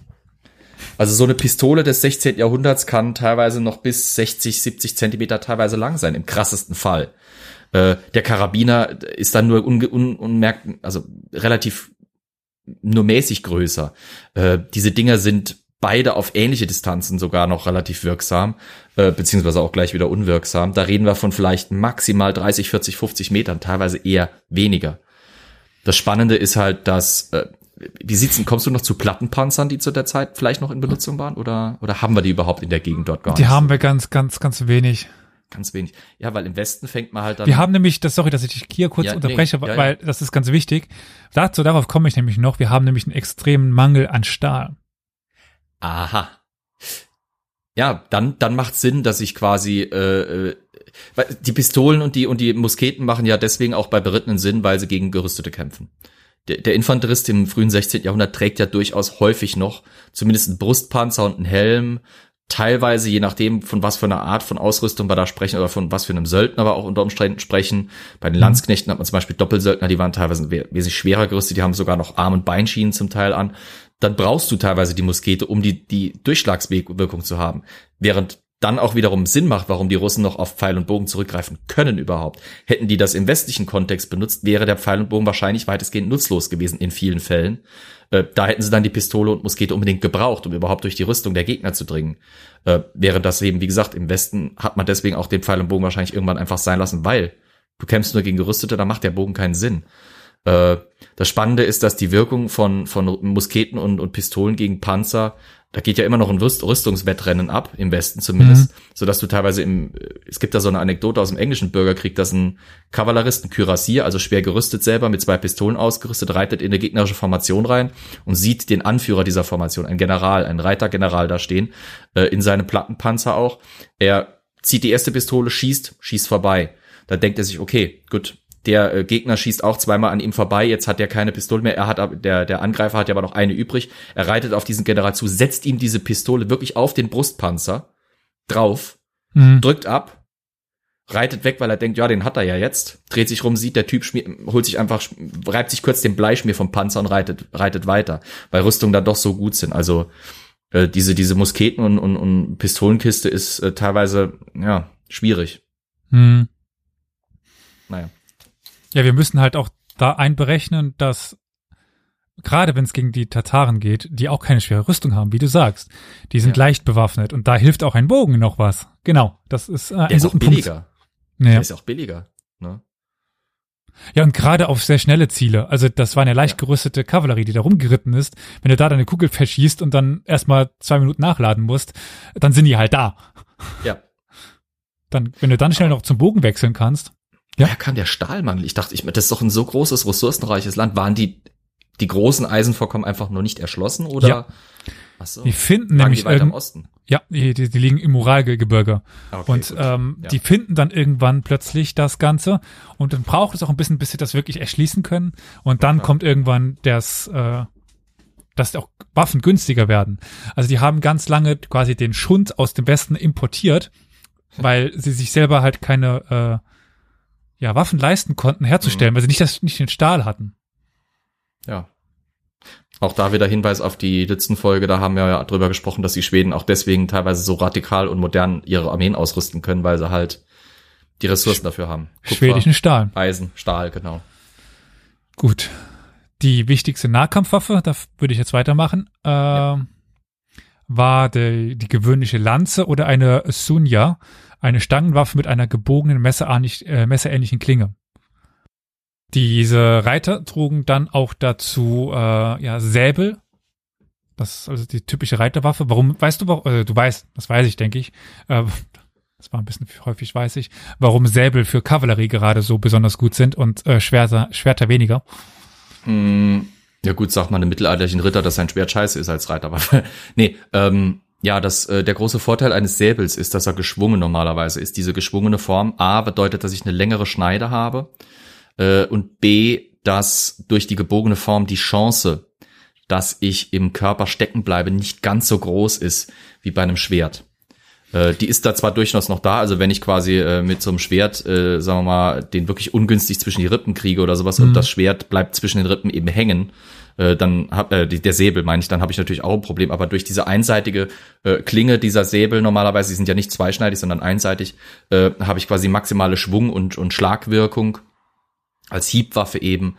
Äh, plus so ein Säbel ist normalerweise relativ schwer in der Klinge.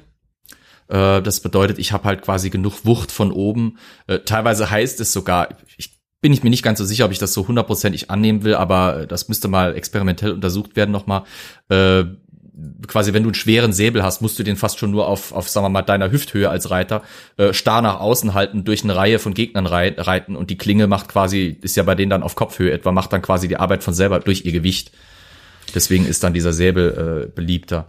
Plus, es würde mich nicht wundern, wenn es eine kulturelle Sache auch ist, weil diese Reitervölker sich ja vor allem eben im Osten bewegen, wo äh, der Säbel ja auch als Infanterie, als Fußwaffe sich länger schon quasi ausgebildet und früher ausgebildet hat, als sie eben im Westen dann übernommen wird. Während du im Westen halt eher die geraden Schwerter hast. Was ich vor allen Dingen meine als Reiterwaffe ist, dass wenn man mit einem geraden Schwert draufhaut, dann ist mhm. die Krafteinwirkung überall die dieselbe. Also ja. egal wo. Mit einem gebogenen Säbel geht die gesamte Kraft auf den Punkt, wo du dann triffst. Also du hast ja. äh, eine viel höhere Durchschlagskraft über die gebogene. Äh, ja, genau. Du hast einen höheren Schwung eben. Ja. Das meine ich ja. Das, plus, ich glaub, plus, wie gesagt, die Form ist auch teilweise stabiler als eine gerade Klinge äh, zum Teil. Was ich bis heute nicht ganz verstanden habe, sind die, die Waffen der Osmanen, der, wie, wie heißt das Ding? Ah. Yatagan? Ja, genau, das, das Yatagan. Äh, was ja genau falsch rum ist. Also das ist ja, also das ist ja quasi wie ein Säbel. Ja, aber die aber scharfe, ne, ja, und die scharfe Klinge ist nach innen. Also nicht an der. Ach so, das meinst du, ja. Äh, andere Fechttechnik. Mindestens genauso effektiv, aber du kämpfst anders. Äh, ja, könnte ja. ich mir vorstellen, ist jetzt reine Theorie von mir, dass ich jetzt zuerst einmal an Rüstungen aus dem orientalischen Raum denke, die häufig auch wieder aufgrund des Metallmangels vor allem nach vorne ausgerichtet waren. Das heißt, die haben zum Teil keine vollen Beinpanzerungen. Und wenn ich ja, so einen Yatagan habe und habe die Klinge in der Biegung drinne, dann kann ich quasi um das Bein drum äh, und kann zum Beispiel von hinten die Kniekehlen durchschneiden. Verstehst du, was ich meine? Ja, ich verstehe, also quasi, was du wenn meinst. Ich, wenn ich hier so vor der Kamera mit meinen Fingern mache, dass ich quasi mich hinter das Bein hake oder hinter die Rüstung, wo sie halt eben nicht so stark ist oder wo sie gar nicht gerüstet sind und schneide dann quasi um die herum. Äh, das kann ich mit einer anderen Waffe natürlich nicht. Wäre eine Theorie. Plus natürlich die Hackwirkung ist nochmal eine ganz andere, ne? Das ist eher das, was ich denke, weil die mhm. Waffen wurden, also die Osmanen sind irgendwann auch eine europäische Macht. Ja, die klar. kämpfen hauptsächlich auf dem Balkan irgendwann. Den, also wenn sie Ägypten haben, dann ist bis auf die Auseinandersetzung mit den Persern äh, ist den der Orient relativ wumpe, um ja. es mal so auszudrücken. Ja. Ich merke übrigens, dass ich das nächste Mal doch einen anderen Hintergrund für den Chat aussuchen sollte.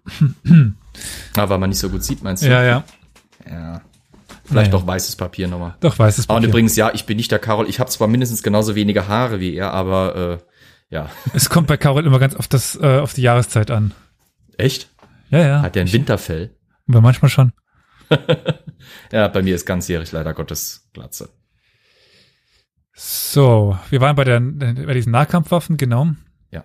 Und den Säbels, also dann die Säbel im türkischen bzw. polnisch-ungarischen Stil, die dann von russischen Schwertschmieden kopiert worden sind. Ja. Beliebt war auch der Palasch mit gerader Klinge. Das ist dann, den gibt es in sehr reich verzierten Formen, die dann häufig mit edlen Kriegern assoziiert worden sind. Da, du, du nix gerade mit dem Kopf, also ich habe schon Palasche, Prachtpalasche gesehen. Also die äh, sehen schon sehr nur, schön aus. Absolut. Ich kann das Lied, das hohe Loblied der Wallace Collection in London nicht oft genug singen. Hm. Die haben so einen wunderbaren Überblick. Die haben auch eine erstaunlich gut. Da habe ich das erste Mal mongolische Rüstungen und Ausrüstung und mongolische Waffen live gesehen in diesem hm. Museum äh, und auch direkt im Vergleich mit europäischen. Also wenn ihr mal in London seid, geht da hin. Da seht ihr mal solche Dinge im Original. Herrlich. Ich habe äh, mongolische Waffen habe ich äh, auch ganz schön in, in, äh, in Samarkand in dem Museum gesehen. Ähm, da waren auch einige äh, mongolische und timuridische Waffen aus, ausgestellt. Das war auch ganz mhm. interessant. Aber nicht mit halt, die konnten jetzt auch nicht mit, dort mithalten mit der Wallace Collection. Ja. Gut. Eine weitere Form war auch die Suleba. Das ist eine breite und nur leicht gebogene Klinge.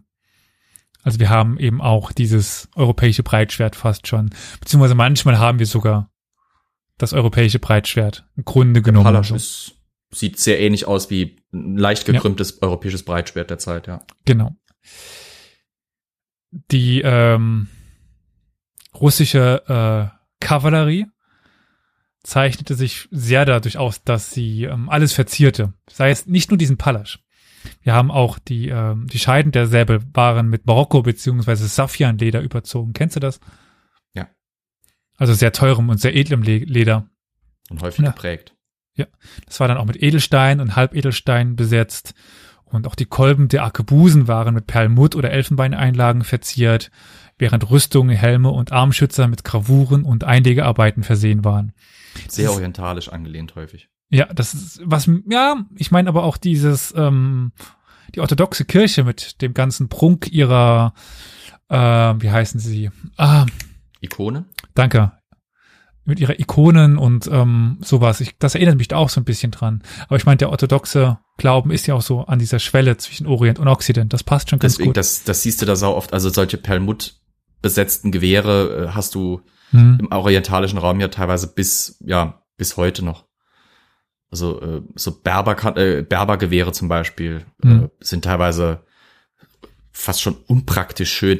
Äh, afghanische Gewehre. Äh, es gab im 19. Jahrhundert einen regen Handel und auch heute jetzt nochmal mit, den, mit dem Afghanistan-Krieg einen regen Handel mit afghanischen Gewehren, weil die teilweise als Waffen echte Grütze waren, aber die waren toll, toll äh, verziert und also die richtig guten waren toll verziert und, und unheimlich prunkvoll teilweise waren sie leider Gottes technisch nicht unbedingt auf dem Stand. In Japan auch. In Japan hast du äh, ab dem Tokugawa-Shogunat, wo, wo quasi Frieden herrscht und der streng überwacht wird, hast du äh, Waffen, die werden zu Prunksymbolen und da kriegst du da, da, da kannst du dir gar nicht vorstellen, dass wenn du schießt, hast du Angst, dass dir die Hälfte von der Verzierung eigentlich abfällt. Äh, oder, oder wenn du irgendwie jemanden damit über den Schädel haust, hast du eigentlich Angst, du verlierst quasi ein halbes Kilo Edelsteine. Aber die Leute machen es halt, weil es auch ein Statussymbol natürlich ne, ist. Hm. Wo du gerade bei afghanischen Waffen warst, ja. das ist gar nicht so falsch, weil viele der Waffen wurden auch tatsächlich aus dem Osten und dem Süden mitgebracht, nachdem äh, es dort erfolgreiche Kriegszüge gab. Ja. Darunter eben Säbel, Dolche, aus türkischem oder persischem Damaststahl, ägyptische Misuki-Helme, Schilde, Sättel, Steigbügel, bestickte Pferdedecken und Arkebusen, was in die Richtung, also Gewehre, Schusswaffen. Das sagt hm? mir doch was. Misurka ist doch auch ein typisch russischer Helm, gell? Ja. Das ist, ist äh, Das sind diese orientalisch anwirken, äh, wirkenden Spitz, Helme. Ja. Mit Spitze oben drauf, so genau. Dorn. Das sind Vorne diese vielleicht so eine leichte Visier mit einem Dornvisier, ne? Genau, ja. Richtung. ja. Ja. Das sind aber Ach, die, wenn, die von da. Ja, äh, wenn man wenn man die sich anschaut, die erinnern sehr stark an ja, die stimmt, stimmt. ägyptischen Helme, der der Mamluken. Das, das war, es gibt dieses Spiel Mountain Blade War äh, äh with hm, Fire ja, ja. and Sword da, da, da habe ich natürlich auch viel diese russischen Ausrüstung und was gesehen. Ich hatte aber nicht auf dem Schirm, dass die Misurka, ich dachte, okay, da haben die Russen wieder sich, oder die, Ost, die osteuropäischen Staaten wieder so was eigenes entwickelt, aber dass sie das aus dem Ägyptischen haben, ja. Ha. Aber wie gesagt, Stahlmangel, also alles importieren oder teuer selber herstellen, also waren auch die Ausrüstungen sehr teuer. Mhm. Eine komplette Rüstung eines Reiters im 16. Jahrhundert kostete vier Rubel und 50 Kopeken. Und das ist also quasi das Jahresgehalt eines äh, Strelitzen. Ja. Dazu noch der Helm für einen halben Rubel oder Rubel, sowas in den äh, Dreh rum. Und einen Säbel für drei bis vier Rubel. Also, das kann sich ein Strelitz nicht unbedingt äh, direkt leisten. Ähm, jedenfalls, wenn man das dann mal vergleicht mit dem Preis eines äh, ja, kleinen Dorfes, also wir haben jetzt, sagen wir mal, vier Rubel für die Rüstung, vier Rubel für den Säbel, also acht Rubel, neun Rubel mit, mit dem Helm. Ein kleines Dorf konnte man sich für, für zwölf Rubel äh, kaufen. Schnäppchen. Ja. Geht das heute auch noch? In Russland? Weiß Ja. nicht, vielleicht schon. Die Kavallerie. telefonieren. Hör mal her, will kaufen, kleines Land. Ich sollte es es lassen, ich habe gerade ein äh, Visum beantragt für Russland. Ich muss jetzt, Ja, äh, ich muss sollte ruhig sein. Gerhard, Sie wollten einreisen. Jetzt nicht mehr. Wir sind da anderer Meinung. Auf Wiedersehen. Ja. Wir können es aber auch vergleichen mit ähm, Kornpreisen. Kornpreise ja. ist ja immer so dieses wichtige Einheit für Kaufkraft beziehungsweise als äh, gern genutzter Vergleich. Ja, guter Indikator. Und wir haben 1569, 70 eine Hungersnot in Russland. Und mhm. dort erreichten fünf bis sechs Put Roggen. Put ist eine Maßeinheit dort. Äh, das sind so 700, äh, 700, nein, 176 bis 211 Pfund, so ungefähr. Also den Preis von einem Rubel. Kilo drum. Also fünf bis sechs Put kosten eben ein Rubel. Das ist eine Menge. Aber damit können wir eben auch sagen, dass äh, in Hungersnot der Getreidepreis fast an den von, von Rüstungen rankam. Die Kavallerie und die Infanterie, das war die Hauptbewaffnung derer, war das, äh, sagte ich schon, Pichal. Also das Gewehr. Und das musste jeder von denen besitzen. Zumindest so sagte es der Zar. Und es war auch verpflichtend, äh, dass sie zwölf äh, Krivenki, das sind 13 äh, Pounds, also LB hier. Pfund, ja. Pfund, Pounds, ist, ist doch Pounds, oder? Ja, ja. Du Pfund. kannst aber auch Pfund sagen. Es ist äh, der ja. Unterschied zwischen metrischen und äh, imperialen Pfund ist verschwindend gering. Finde ich. Genau. Sie mussten auf jeden Fall diese zwölf äh, Krivenki Schießpulver und das gleiche Gewicht auch an Blei und Kugeln haben. Also ungefähr sechs Kilo Pulver und Kugeln. Ja. Wenn man bedenkt, pro Schuss, sagen wir mal, je nach Größe des Gewehrs maximal so, also muss ich jetzt schätzen, 100 Gramm Pulver? Na, ist schon fast zu viel. Mist, ich hatte mal im Kopf, wie viel, ich hatte mal im Kontext des siebenjährigen Krieges, habe ich mal äh, gelernt, wie viele, wie viel Pulver du pro Schuss normalerweise gebraucht hast, ist mir jetzt wieder entfallen. Na egal, sei es drum. Kommt wahrscheinlich auch sehr, sehr auf die Zeit an, dass äh, die Technologie immer besser wurde, man weniger Schießpulver brauchte. Ja gut, vor allem das Kaliber war ja teilweise damals wesentlich größer mhm. als später. Das sind ja relativ große Kugeln äh, und brauchst dann natürlich viel Pulver. Plus, äh, das muss man halt auch, darf man nicht vergessen, ähm, Du hattest vorhin von gezogenen und glatten Läufen gesprochen. Mhm. Nur für die, die es nicht wissen, das, der Unterschied ist im Prinzip, ein glatter Lauf ist wirklich wie ein Rohr, wie ein Kanal oder Ofenrohr, einfach gerade. Und ein gezogener Lauf hat halt eben spiralförmig verlaufende Rillen im Rohr, die die Kugel äh, durch die Lenkung der, der Explosionsgase bei dem, bei der Zündung des Pulvers eben in eine, Drall, in eine Drehbewegung versetzt, um ihre virtuelle Längsachse. Äh, und das ist das, was Waffen, was diesen Waffen auch zum Teil ihre Präzision gegeben hat. Äh, Genau, so. und äh, bei einer Glattrohrmuskete hast du häufig, brauchst du teilweise mehr Pulver pro Ladung, weil äh, die ja äh, äh, quasi die Kugel meistens einen kleineren Innendurch, also kleineren Durchmesser als das Rohr hatte, damit man sie gut laden konnte. Das heißt, du brauchst teilweise mehr Pulver für einen Schuss, weil du immer davon ausgehen musst, dass ein gewisser Teil der Explosionsgase und damit auch der Energie an der Kugel vorbei äh, äh das Rohr verlässt äh, und nur ein Teil treibt die Kugel überhaupt voran. Dementsprechend lädst du quasi teilweise ein, ein, ein Gewehr mit glattem Lauf mit ein bisschen mehr Pulver, als teilweise dann später ein Gewehr mit gezogenen Läufen braucht. Mhm. Also das macht, das macht auch einen Unterschied. Wo wir jetzt aber bei diesen Pichals waren, und ich sagte schon, ja. dass das ein sehr verallgemeinernder Begriff ist, weil ein, ein Pichal kann von einer Pistole bis zu einer Kanone alles sein. und da ist ja schon ein äh, gewaltiger Unterschied ob du jetzt äh, eine Kanone hast oder eine Pist äh, ein, ein Pistölchen. Mhm. Und es gibt aber natürlich trotzdem die Möglichkeit, das zu unterscheiden. Wir haben zum Beispiel die Pichal Satinia, Satinaya, sorry, die Pichal Satinaya. Das sind die Geschütze mit größerem Kaliber. Die Pichal Rishnitsa, das ist die Standardwaffe der Strelitzen, also so eine Arkebuse oder Muskete. Und die äh, Pichal Savesnaya, das ist tatsächlich auch eine Muskete, aber mit einem äh, mit einer Lederschlaufe zum zur besseren Halterung. Warum auch immer die das un unterschieden haben, aber dann nicht mit einer, also egal. Aber das sind so die Lederschlaufe im Sinne von Schultergurt, also quasi ja. einmal den ganzen Lauf entlang, dass du es schultern kannst. Ja. Ja gut, das ist eine spätere Stufe davon, weil die frühen Gewehre hatten das nicht. Also die Musketen, zur Zeit, als man Musketen noch von Arkebusen unterscheiden musste, weil es noch zwei verschiedene Arten waren, hast du normalerweise okay. nichts, um die auf der Schulter zu tragen. Das kommt dann später, wo dann quasi die Arkebusen immer mehr verschwinden und es immer mehr in Richtung der einheitlicheren Muskete geht. Da hast du dann diese Schulterriemen eben häufiger. Das ist dann meine Erklärung, die mir nicht so ganz kam. Ach so, ja. Ich sagte aber schon, dass die russische Armee sich immer noch größtenteils auf Kavallerie berief, auf Adelskavallerie.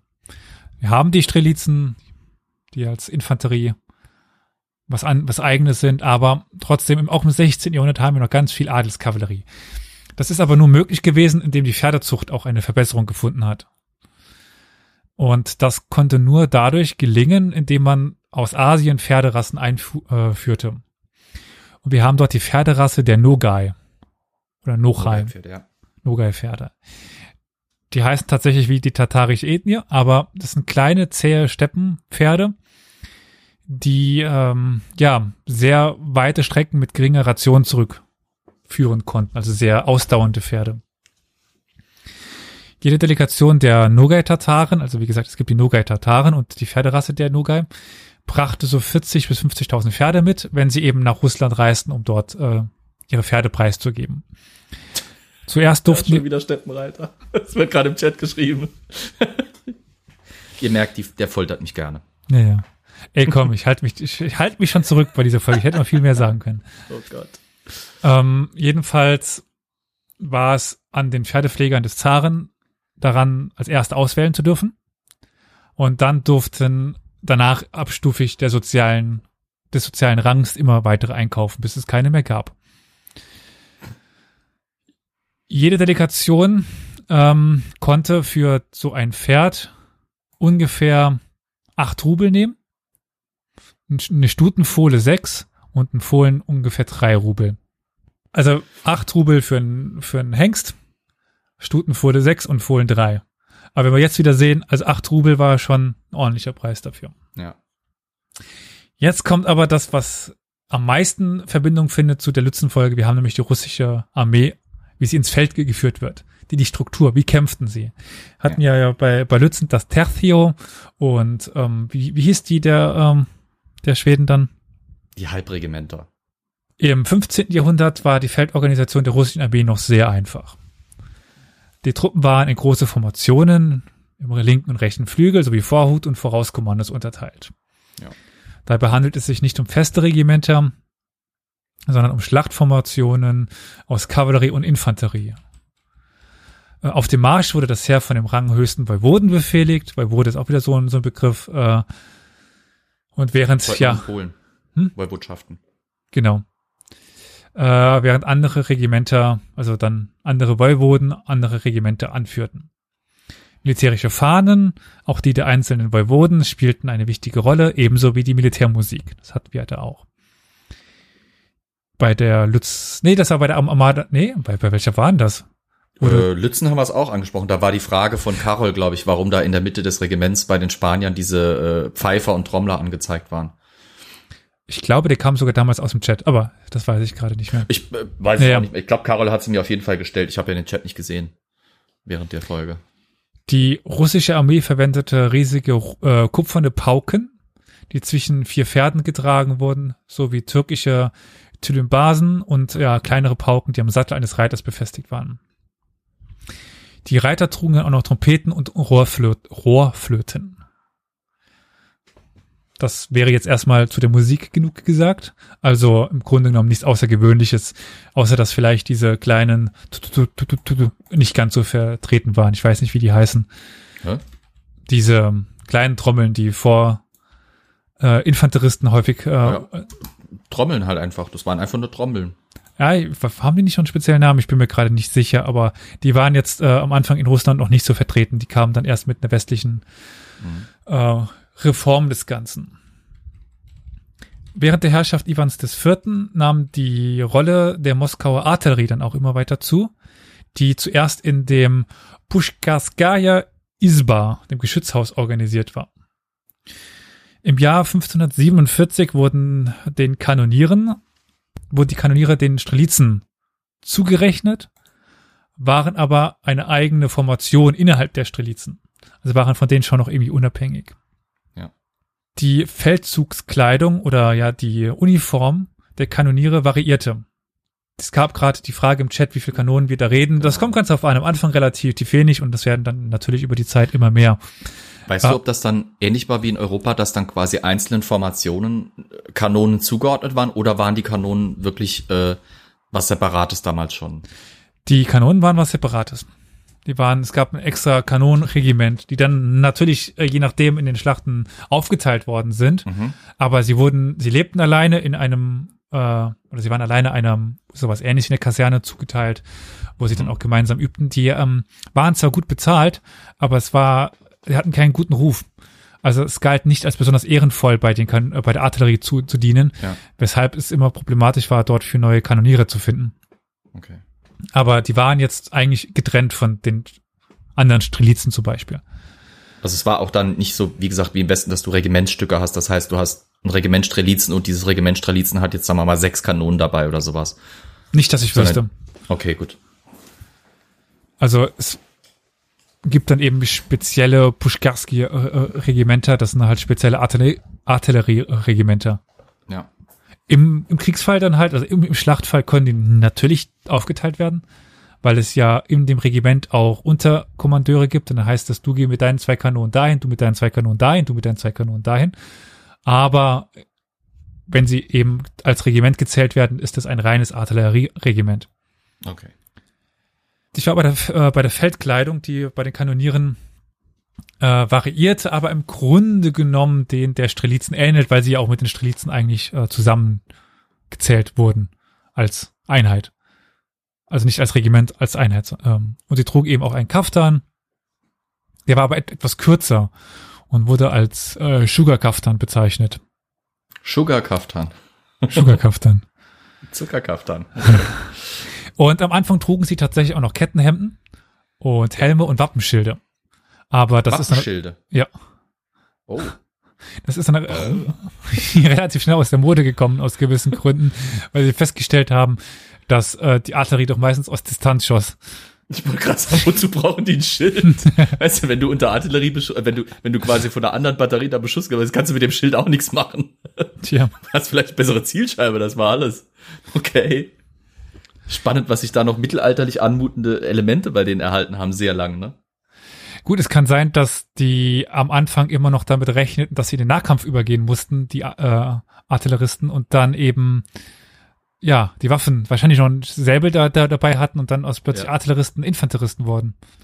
Gut, das macht vielleicht Sinn. Ich gehe stark davon aus, dass die äh, Russen die Kanonen nicht anders benutzt haben als im Westen. Wenn du sagst, aus größerer Distanz.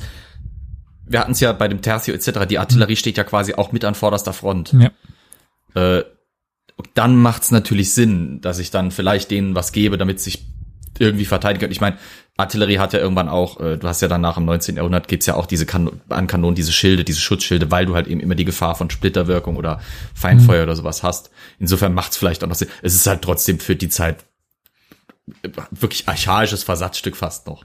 Ich hätte vielleicht nicht Wappenschild, einfach nur Schild sagen äh, sollen, dann wäre es nicht ganz so witzig, aber gerade wenn man sich das klassische Wappenschild vorstellt. Ja, es ist, wenn ich mir vorstelle, die stehen da mit so einem bunten Schild und die meisten russischen Wappen sind ja dann doch äh, teilweise noch mit, mit etwas äh, formaleren Symbolen ausgestattet. Ich stelle mir dann irgendeinen Fürsten vor, der eine arme Sau ist und irgendwie nur so einen roten Kreis auf goldenem Grund oder sowas hat. Und dann hast du halt wunderbar die Zielscheibe. Hallo, hier sind wir. Und die gegnerischen Artilleristen machen sich Spaß draus, Bullseye zu schießen oder so. Ah, ja, egal. Geht ja um Tod und Verderben, deswegen beherrschen wir uns. Ja, ja, das können wir besonders gut. Ähm, Im Winter gibt es dann den extra Mantel aus Schafsfell, das ist der Poloschobok. Aber der russische Winter ist bekanntlicherweise etwas härter. Und da habe ich dich schon während der Woche drauf angesprochen, es gibt sehr viele talentierte Kanonengießer. Ja. Wir haben Stefan Petrov, Bogdan Piatoy, Bronja Fedorov oder Kaspir äh, Gunjasov. Und Kaspirs Schüler, Andrei äh, Tschochow, das ist der bekannteste von ihnen. Und Andrei Tschochow kennst du auch, weil ich habe dir sein, oder eine seiner bekanntesten zugeschickt. Die Ja, Äh, ist nämlich so, also ich fange vorne an. Äh, Andrejs goss sein erstes Geschütz fünf, äh, 1568. Sein zweites und drittes dann 69 und dann eben äh, immer weiter. Und die wurden zuerst für die Verteidigung von Smolensk ja, gebaut und später dann gab es auch ein, ein Geschenk an den Zar, dazu komme ich gleich. Und er, ja, goss auch das erste bekannte großkalibrige Belagerungsgeschütz, also diese äh, Bombarden. Und das ist ebenfalls dann in Smolensk gelandet. Und von ihm sind heute noch zwölf äh, Geschütze erhalten. Ja, gerade eben die, die Frage aufkam. Er soll, also wegen der Zahl, er soll über 20 hergestellt haben. Und jedes davon hat auch einen Namen. Wir haben die Füchsin, den Wolf, den Perser, den Löwen oder den König Achilles. Und 1586 hat er dann eine riesige Kanone gebaut, dem Zaren Fjodor Ivanovich zum Geschenke halber. Die Sarpuschka. Die Sarpuschka. Und die steht heute noch äh, in Moskau vom Kreml oder im Kreml. Und die Sarpuschka ist groß. ist verziert. Untertreibung. Sie ist verziert. Das könnte ich jetzt mal tatsächlich schauen. Ähm, das Ja. mache ich noch gerade. Sarpuschka. Äh, ich kann, ich kann in den Chat mal das reinhauen. Ich bin nämlich schon auf der Wikipedia-Seite. Da könnt ihr mal klicken und mal schauen, wie das Ding aussieht. Es ist eindrucksvoll, aber lächerlich. Ja, ich müsste das ja auch eigentlich hinbekommen. Kannst du es einblenden bei dir Ich oder wie? müsste es einblenden, eingeblendet bekommen. Quelle hinzufügen. Äh, so, durchsuchen. Bumm. Da, jetzt sieht man mich zwar nicht mehr, aber jetzt sieht man Zapuschka. Äh, Ja. Da kann man also auch reinklettern, wie man sieht. Und man sieht nebendran auch diese nachgebildeten Kanonenkugeln. Das waren That's schon some motherfucking big balls. Aber äh, wie Flo dann schon direkt so richtig zurückschrieb, äh, es ist unwahrscheinlich, dass das Ding überhaupt irgendwann mal eingesetzt worden ist. Was man aber auch schön sieht, was ich ja bei den äh, Gewehren schon angesprochen habe und äh, auch bei den Waffen und Rüstungen, dieser hohe Grad an äh, Schmuck, an, an Zierschmuck. Ja, die Feuerfrequenz wird gerade im Chat ge- gefragt. Ja, wahrscheinlich null, weil nie abgefeuert. Einmal. Dieses Aber- Ding kannst du garantiert nur einmal abschießen, danach ist normalerweise rum. Äh, es ist kein Schuss überliefert von dem Teil. Gut. Ich meine, diese, diese Zarpuschka Ja. steht in einer wunderbaren Tradition seit dem Spätmittelalter, seit man angefangen hat, Kanonen herzustellen.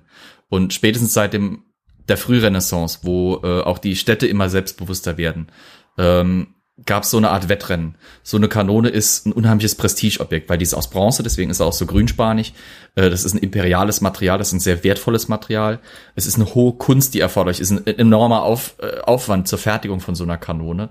Ähm, und ganz häufig haben Städte oder einzelne Fürsten sich eines oder, oder zwei oder drei dieser Supergeschütze geleistet. Das waren dann eben diese Bombarden, von denen du eben gesprochen hast. Wie zum Beispiel, Beispiel diese Zarpuschka. Die verschießen, wenn sie schießen konnten, haben die natürlich Kugeln verschossen. Damit konntest du wirklich Stadtmauern, vor allem wenn es noch spätmittelalterliche Stadtmauern waren, teilweise innerhalb von kürzester Zeit platt machen. Äh, aber häufig waren das eben Einzelgeschütze, deswegen hatten sie diese Spitznamen. Äh, es gibt ja auch in Europa dann wunderbare, äh, zum Beispiel die Nachtigall oder die geile Metze oder sowas, wenn du sie übersetzt. Äh, die haben da wirklich auch teilweise, die waren üppig verziert, weil sie Prestigeobjekte vor allem waren. Weniger, weniger praktische Waffen als mehr Prestigeobjekte und, und, und so ein, so ein, Schaubild oder so ein, so ein Angeberobjekt zu haben oder guck mal, was wir uns leisten können, guck mal, was wir für Know-how auch in unserer Stadt oder in unserer Region äh, uns leisten können und haben. Das oder ob die wirklich richtig zum Einsatz gekommen sind, eher nicht unbedingt. Äh, es gibt ja auch äh, jede Menge Geschütze. Ich weiß nicht, nach dem Ersten Weltkrieg ist doch, glaube ich, aus Koblenz, aus der Festung Ehrenbreitstein, eines dieser Riesengeschütze geklaut worden, also geklaut, erbeutet worden von Napoleon und da gab es einen Jahrzehnte, Jahrhunderte langen Streit, zwei Jahrhunderte lang, bis diese Kanone dann irgendwann wieder zurückgegeben wurde, weil das eben solche Prestigeobjekte waren. Da ist diese Zarpuschka quasi auch in dieser Reihe drin. Es ging darum zu zeigen, was man kann, was man sich leisten kann. Militärisch waren die Dinger voll für den Arsch.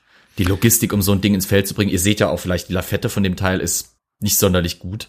Äh, Und also auch wenn diese, diese Kanone wahrscheinlich einen Schuss hinbekommen würde, wenn du da wirklich mehrere Schüsse draus abfeuern würdest, du brauchst so viel Pulver, um so große Kugeln weit genug und mit ordentlich Durchschlagskraft zu schießen, dass selbst diese relativ dickwandige und relativ zähe Bronzekanone irgendwann Ja. Ja, dann macht's halt von flump. Was mir immer einfällt, ist die Story mit der Belagerung von Konstantinopel, wo es ja auch Ja. dieses Geschütz gab, was einmal am Tag äh, schießen Ja. konnte, was im Endeffekt wahrscheinlich einfach nur psychologisch war, weil das Ding halt ordentlich Wumms gemacht hat, aber die tatsächlichen Einbrüche in die Mauer äh, eher von kleineren Ge- Geschützen kamen. Ja, äh, also wie gesagt, das Problem war, also gegen eine mittelalterliche Mauer, die von Konstantinopel war sogar noch antik, konnten solche Geschütze durchaus was auswirken, wenn du ihnen die Zeit gegeben hast. Äh, Es gibt ja die Berichte davon, wenn dass dieses große Ding, dessen Namen ich vergessen habe, das Ja. hat auch so einen speziellen Namen. War es nicht Ja. auch, auch Löwe oder so? Ich weiß es ja, gerade ja, nicht. Ja, Äh, wer das hat er getroffen und dann haben die Konstant Ja. die äh, die äh, Byzantiner einfach das Ding nochmal zugeschüttet, das Loch in der Mauer. Also weil diese halt Agincourt, äh, äh, äh, die Chris, äh, sag es doch, äh, doch Agincourt-Folge, wo ich von der Belagerung von äh, ähm, von äh, Affleur gesprochen habe. Die Engländer ballern den ganzen Tag auf eine Mauer, schießen am Abend eine Bresche, bereiten sich für den nächsten Tag auf einen Angriff vor, stehen plötzlich vor einer ganzen Mauer, weil die Franzosen nachts dieses Loch wieder zugeschüttet haben. So nach damn it. Dann müssen sie nochmal loslegen. also Das ist schon ein bisschen deswegen frustrierend. wird in den Quellen und auch dann in der älteren Forschung dieser Einfluss von den großen Kanonen häufig überinterpretiert. So. Ja, ja. Die machen was her in Film, im Fernsehen. Die haben auch eine psychologische äh, Wirkung, wenn, wenn du so ein Ding mit deiner Armee vor eine gegnerische Burg, Festung oder Stadt schleppst. Das hat, das ist ein Statement. Das ist, ein, das ist wie im Zweiten Weltkrieg. Guck mal, im Zweiten Weltkrieg hatten die Deutschen äh, ihre Eisenbahngeschütze oder noch viel geiler das Karlgerät. Ein Mörser mit, ich weiß gar nicht, wie viel, wie viel Zentimeter der hatte. Das Ding war völliger Overkill. Aber Was, was nicht auch die, die dicke Bertha? die dicke Bertha war im Ersten Weltkrieg. Die Ah. war noch halbwegs, äh, die war noch halbwegs sinnvoll. Die, die war auch noch äh, benutzbar. Aber zum Beispiel, ich, ich google's mal ganz, ganz schnell. Das Karlgerät war ein Mörser mit 60 Zentimeter Kaliber. 60 Zentimeter. Das Ding war auf einem kettengetriebenen, motorisierten Unterbau drauf. Äh, das Ding, äh, da, schön, auf Wikipedia steht dabei die Kadenz 0,1 Schuss pro Minute. ähm, Was ist denn denn? Also ein, so ein, ein pro Stunde. Ja, sozusagen. Das ist eine so große logistische Herausforderung. Stellt euch mal vor, diese, dieses, diese äh, Sarpuschka, bis die mal mit Pulver geladen ist, um so eine Kugel voll zu, äh, fortzubewegen, da brauchst du paar Dutzende Kilo von Pulver. Allein das Pulver ranzubekommen, ist damals teuer und schwierig. Pulver ist ein absolutes teures Produkt. Nicht überall kommst du an die, an die Rohmaterialien. Pulver ist schwierig zu transportieren. Wehe, es wird nass. Äh, das, die Menge an, an Material, die, die logistischen Aufwand, je, nach jedem Schuss, garantiere ich dir, müsstest du diese Waffe komplett neu ausrichten und dürftest wahrscheinlich die gesamte Stellung, in der die untergebracht ist, komplett neu bauen. Ja. Komplett. Weil wenn das Ding einmal schießt, das gräbt sich regelrecht in den Boden ein, das, das durch die Erschütterung, durch die Druckwelle zerlegt es dir alle, das zerlegt dir die ganze Stellung drumherum, das zerlegt dir deine, deine Wallanlagen, die da drumherum sind, das legt dir wahrscheinlich sogar Zelte flach, die drumherum stehen. Das ist völlig unpraktisch. Aber naja, sei es drum. Bevor hier die Leute sich bemüßigt finden, äh, fühlen sie mich, mich weiter mit Steppenreitern zu bombardieren hier im Chat. Jetzt würde ich sagen, machen wir mal weiter. Es gibt aber weit verbreitet in der Forschung oder alten Forschung und auch vor allen Dingen in der ja, Öffentlichkeit diese Vorstellung, dass im ja, Russland des 16. Jahrhundert viele und oder sagen wir mal hauptsächlich diese ja doch größeren, schwereren Kanonen eingesetzt worden sind. Das stimmt so nicht ganz. Wir haben auch genug äh, kleinkalibrige Kanonen, die eingesetzt worden sind. Nur diese großen Dinger wurden halt aufbewahrt. Die kleinen sind halt häufig auch eingeschmolzen worden im Nachhinein, kaputt gegangen. Das waren halt nicht die Prestigeobjekte, die behalten worden sind. So kommt dieses Bild dann zustande. Und äh, es gibt dann auch ja, extra sehr kleinkalibrige, äh, kalibrige, schnell verschiebbare und versetzbare Artillerie, die in Holzfestungen, an der sich immer weiter ausdehnende Grenze Russlands eingesetzt worden ist. Also gerade die, oh Gott, bin ich jetzt gerade wieder rot, äh, gerade die ähm, ähm, Ostgrenze, die ja immer weiter nach vorne äh, gesetzt worden ist zu, zu dieser Zeit, da war sehr leichte und ähm, gut versetzbare Artillerie eingesetzt. Da kann ich jetzt auf einen Film verweisen, dessen Namen ich vergessen habe, was wunderbar ist. Äh, es ist Meintest du den, den einen, von dem du so geschwärmt hast? Ich habe von mehreren Filmen geschwärmt aus, aus Russland. Äh, das ist der über die Expansion. Äh, der, der Kampf um Sibirien, glaube ich, heißt der. Nicht die letzten Krieger, äh, der geht über die äh, mongolische Zeit. Äh, die, äh, es dürfte der Kampf um Sibirien oder sowas heißen. Wo Schlacht um Sibirien, Schlacht um- der Völker. Schlacht um, um Sibirien, genau, ja. Ja. Wo es auch um diese äh, Expansion äh, jetzt zu der Zeitpunkt in Richtung Qing-China geht. Und dort man tatsächlich so ja, Kanonen sieht, die einen Meter lang sind, so ungefähr. Und die, die in, in der Hand halten und irgendwo hinlegen, dann die, die Zündschnur reinstecken und abfeuern und dann einfach weitertragen. Das Ja. ist jetzt nicht zu der Zeit, wo, wo wir von sprechen, aber ungefähr so kann man sich das auch schon vorstellen, dass äh, es quasi Handkanonen gab. Ihre, also die Pushkari waren die äh, Artilleristen dann und Ja. das war natürlich, wer einen guten Pushkari hatte, der hatte eine gute Armee, weil gute Artillerie, das war sehr wertvoll. Und deswegen erhielten sie auch äh, sehr hohen Lohn in Form von Geld, aber auch von Brot und Salz. Aber andererseits, das sagte ich schon, war ihre Rolle galt als nicht ehrenvoll. Eben nicht im, in vorderster Front, sondern eben angeblich von hinten. Und naja, es war auch nicht so, dass ihr Einsatz den Erfolg garantierte, solche Sachen. Und deswegen war es oft so, dass sich Strelitzen weigerten, als Pushkari zu dienen. Sie wollten halt weiter Strelitzen sein. Auch wenn sie als Pushkari vielleicht mehr verdienten. Ich kann mir noch einen Grund vorstellen. Ja. Äh, erinnere dich an die Lützenschlacht. Die ersten Angriffe, die die Schweden geführt haben, und das war generell in der Zeit so, war auf die Artillerie, weil die wollte man schnell ausgeschaltet haben, weil sie das größte Zerstörungspotenzial hatte. Artilleristen hatten meistens eine, ich nenne es jetzt mal äh, bisschen beschönigend, eher kurze Halbwertszeit. A, die Kanonen selber waren gefährlich häufig, die konnten auch schnell mal kaputt gehen. B, äh, du bist normalerweise mit als allererstes unter Feuer genommen worden, weil, wie gesagt, du warst die größte Gefahr und ich schalte auf dem Schlachtfeld tendenziell eher die größte Gefahr aus. Deswegen, ja, Okay. ist auch ein Teil wahrscheinlich, also im, im europäischen Kontext weiß ich, dass sie deswegen auch so gut bezahlt wurden, weil das war so, so sowas wie eine Gefahrenzulage fast schon. Mhm. Du arbeitest mit Schießpulver mitten in der Schlacht. Äh, Du arbeitest mit einer Kanone mitten in der Schlacht, die irgendwann überhitzen kann, die ohne große Vorwarnung und ohne große Anzeichen mitten in der Schlacht irgendwann auch mal in die Luft fliegen kann.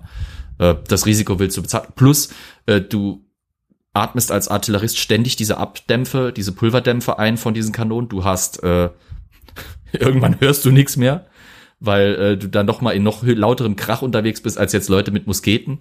Äh, Das sind alles so so Gründe, warum warum die mehr bezahlt wurden, warum ich auch mir vorstellen kann, dass keiner Bock hatte, Artillerist zu werden, weil das halt einfach ein gefährlicherer Job teilweise war als in der Linie. Dann waren, das passt auch zu dem nächsten Punkt, dass die, äh, die Pushkari auch häufig, naja, sagen wir mal so etwas fatalistischer waren oder etwas treuer, auch wenn es um die Ausführung ihrer Dienste geht Ja. äh, und Hingabe zeigten. Es gibt nämlich äh, das Beispiel des 21. Oktober 1578 im Livländischen Krieg bei Wenden. Da war es nämlich so, dass äh, die russischen Artilleristen es nicht mehr schafften, die Geschütze vom Schlachtfeld zu bringen. Hm. Und weil sie das nicht schafften, haben sie sich ähm, halt äh, an ihren Läufen selber aufgehangen. Oh, okay. Ja. Ja, der Verlust von Kanonen und Feldzeichen war damals das, äh, das waren die symbolisch äh, schwersten Verluste, die eine Armee hinnehmen konnte. Also Personenverluste waren in damaligem Verständnis immer nachzuholen und auszugleichen, aber der Verlust von Fahnen, Feldzeichen und Kanonen, das war das Herbe. Ja. Deswegen werden auch ganz häufig, vielleicht ist das euch schon aufgefallen in manchen Folgen, die wir gemacht haben, am Schluss wird explizit die Zahl von Fahnen und Kanonen gerne aufgeführt. Schon damals. Weil das eben quasi, äh, wie viele Personen gestorben sind, war ja schon mal wurscht. Aber man hat es über die Kanonen und Feldzeichen dann quasi ermittelt. Wenn die 20 Feldzeichen verloren haben in der Armee, dann war klar, dass das eine schwerste Niederlage war. Wenn die 20 oder 40 oder 60 oder 100 Kanonen verloren haben, dann war das ein größerer Indikator, als wenn es hieß, 1200 Mann sind gefallen oder sowas. Ja, bei so viel Kanonen, dann wäre die Armee auch irgendwann äh, quasi non-existent geworden, die, äh, also der Artillerieteil. Das war auch das teuerste, was zu ersetzen war. So eine Kanone ist, wenn du es krass runterrechnest, ist so eine Kanone äh, fast der Gegenwert von einem von einer Kompanie, Mhm. fast schon. Wenn du dann noch alles dazu rechnest. Das, das äh, materiell ist das quasi der größte Verlust. Genauso wie äh, äh, für die Marine ein Linienschiff der größte Verlust ist, weil es halt logistisch auch ein riesiges, riesiges Objekt als sich darstellt. Gut, wir waren ja jetzt bisher im 16. Jahrhundert unterwegs. Ja. Schauen wir mal ins 17., oder? Jo. Und vielleicht ändert sich ja was. Es wird sich was was ändern, aber gut. weißt du, welche Rolle Smolensk einnahm im polnisch-russischen Krieg oder polnisch-litauisch-russischen Krieg? Äh, wichtiger Grenzposten und Dreh- und Angelpunkt für Logistik und Verkehr. Und auch Zankapfel. Also es ging um Smolensk Äh, ja. als, als Festungsstadt, die man haben wollte. Die, die auch immer wieder die das eben war, was es war. Grenzfestung und wichtiger Verkehrs- und Handelsknotenpunkt. ne? Ja. Das war im russisch-polnischen Krieg verloren gegangen und der neue Zar Michail Fjodorowitsch Romanov, äh, Romanov versuchte Ja. dann 1630 das wieder zurückzuerobern. Und dafür stellte er zwei neue Regimenter auf. Soldaten. Und ich habe das Hm. jetzt nicht übersetzt. Die hießen Soldaten. Oh. Und der Begriff Soldat kommt dann auch tatsächlich aus, aus Deutschland nach Russland. Ich habe dem letzt, es ist so witzig, was für russische Wörter es, äh, deutsche Wörter es in der russischen Sprache gibt. Irgendwie Maßstock oder so. Also Ja. Butterbrot. Ich muss es gerade, Butterbro ja. Butterbrot. Genau. Kartoffel, Kartoffeloi oder Kartoffel, Kartoffeloi. Was in der Richtung? ähm, ich schla- schlage mal gerade nach. Also es war ähm, doch sehr amüsant, weil ich das so gar nicht auf dem Schirm hatte. Also Schacht für Bergwerk, Ja. also Schachter. Kartoffel heißt Kartoschka. Okay, danke. Äh, Zifferblatt. Was? Zifferblatt. Ah, Zifferblatt. Ich habe Ja. gerade Zwifferblatt verstanden, dachte mir, okay, die waren sehr fortschrittlich mit ihren Wischgeräten. Stempel. Stempel, ja. Äh, Potschamt. Potschamt. Also Postamt. Ja, ja, klar. Äh, Bürger. Was ist das? Bier- Bürger. Ah. Absolutni. Absolut. Mhm. Äh, der Parikmacher. Okay. Also für Friseur, also der äh, Ja, ja, Perückenmacher. Perückenmacher, Perückenmacher, ja. Genau, das Butterbrot. Äh, Fotograf, Fotografier, Fotografier. Also fotografieren. B- Ist das, ist das schon im 16. Jahrhundert dann oder, äh, oder ist das, oder im Das 16. ist- Jahrhundert oder ist das dann auch diese Entwicklung unter Peter und Ja, ja. Katharina der Großen, die Genau. dann quasi diese vielen deutschen Experten Ja, ja. gell? ja, ja. Ja. Äh, Brandmauer. Brandmauer. Ja, das sind lauter so technische Begriffe. Und das ist jetzt nur eine kleine äh, Liste, das fand ich sehr interessant, wie viel dann im Endeffekt darüber gekommen ist. Weil wenn wir, wir haben keine russischen Wörter eigentlich drin, so ungefähr. Und der Begriff Soldat meinte damit eigentlich jemanden, der Lohn erhält. Also ein Söldner. Kommt ja auch ja, im Deutschen. Sold, Soldat, ja, Soldat. Genau. Die, diese zwei Kontingente, diese zwei Regimenter der Soldaten waren sehr gemischt und umfassten Adlige, die ihre Ländereien verloren hatten, junge Bojarensöhne, Kosaken auch freie Männer. Das war ganz wichtig. Also wir entwickeln uns langsam dahin, dass eben äh, wir auch eine äh, Armee der, der breiten unteren Schicht haben werden. Noch sind wir da, da nicht. Diese neuen Regimenter hatten auch ein neues Organisationssystem. Und da kommen wir jetzt dazu, dass es vergleichbar wird mit äh, Lützen, weil jedes äh, Infanterieregiment bestand aus acht Kompanien von Mhm. Gefreiten mit jeweils 120 Musketieren und 80 Pikinieren. Ja. Und dann, naja, komme ich gleich zu. Und der Regimentstab umfasste 176 Personen, einen Oberst, das ist der Polkovnik, einen Oberstleutnant, der Poroschik, Ja. einen Majoren, einen, äh, das sind die Hauptleute, die Kapitans, Kapitäne, die Unteroffiziere, die Poroschiks, äh, einen Quartiermeister, einen Arzt, Unteroffizier, Gefreite, Trommler, einen Schreiber und einen Dolmetscher. Ja. Warum Dolmetscher? Weil wir Weil schon jetzt haben. auch und weil äh, doch sehr viele ausländische äh, Militärberater dann irgendwann schon zu dem Zeitpunkt kamen. Ja. Und weil wir eben tatsächlich ausländische Regimenter haben. Die militärische Ausbildung wurde dann nämlich auch von äh, ausländischen Obersten beaufsichtigt, die aufgrund ihrer ja, großen militärischen Erfahrung angeworben sind. Also dann vor allen Dingen aus dem Reich oder äh, Schweden dann natürlich auch, wenn die das gemacht haben. Gemäß einer Anweisung von 1651 wurde jede Kompanie auf dem Marsch von einem Hauptmann angeführt, wobei der Poroschnik, also der Hauptmann, dann hinter der äh, Kompanie marschierte. Also in, in Sicherheit quasi. Der Obergefreite befand sich auf der rechten Seite, der Trommler zwischen der dritten und vierten Reihe der Musketiere. Ich sagte, wir kommen noch zurück zu den Strelitzen. Äh, da sind wir nämlich hier jetzt wieder. In der ersten Hälfte des 17. Jahrhunderts hatten die dann äh, 8000 erreicht. Es wurde aber ein Edikt des äh, Zaren erlassen, das den Eintritt von Bürgern und Bauern verbot. Also die Strelitzen dann eben als reine Adelstruppe oder ja, Oberschichtentruppe. Es wurde ihr Lohn gekürzt, das hatte ich auch schon erwähnt, nämlich auf drei Rubel pro Jahr und auch die Brotzulage wurde reduziert. Dennoch wuchs ihre Zahl weiter jetzt wieder an und wir hatten dann 1681 55.000 Strelitzen in ganz Russland. Auch die Gesamtstruktur jetzt abhängig, abseits von den Soldaten und den Strelitzen, wurde reformiert. Statt in große Regimenter, das ist ja das, was wir gerade äh, im 16. Jahrhundert vor allen Dingen noch hatten aus dem spätmittelalterlichen Zeit, in Regimenter des rechten und linken Flügels, wurden jetzt die Regimenter in ein System von Dienstgraden und territorialen Bezirken aufgeteilt. Nur das Regiment des Zaren selbst bestand aus Männern aus Teilen aus allen Teilen Russlands. Also die haben eben eine territoriale Zugehörigkeit. Das Ryazan-Regiment kommt aus Ryazan, das Novgorod-Regiment aus Novgorod. Nur eben das Zaren-Regiment kam aus allen Teilen Russlands. Und es gibt dann auch eben, dass zum ersten Mal Listen aufgestellt worden sind für alle in Frage kommenden Rekruten und auch nach ihren dann schon perspektivischen Dienstgraden. Also eben ein einfacher äh, freier Mann wurde als Soldat ge geführt und eben ein Adliger als Streliz, wenn, wenn nicht sogar als Hauptmann und so weiter. Im Jahr 18, äh, 1680 gab es neun Dienstgrade mit, jetzt kommen wir wieder zu der äh, Größe der Armee, weil wir haben dann eine Liste und jetzt wirst du das tatsächlich äh, schwarz auf weiß sehen. 164.600 Mann. Von denen waren 49% Infanteristen und 51% Kavalleristen. Also jetzt wie vorhin im Chat gesagt wurde, in dem Land brauchst du einfach Kavallerie, da brauchst du Pferde, wenn du schnell irgendwo hin willst mit diesen Distanzen dort. Hm.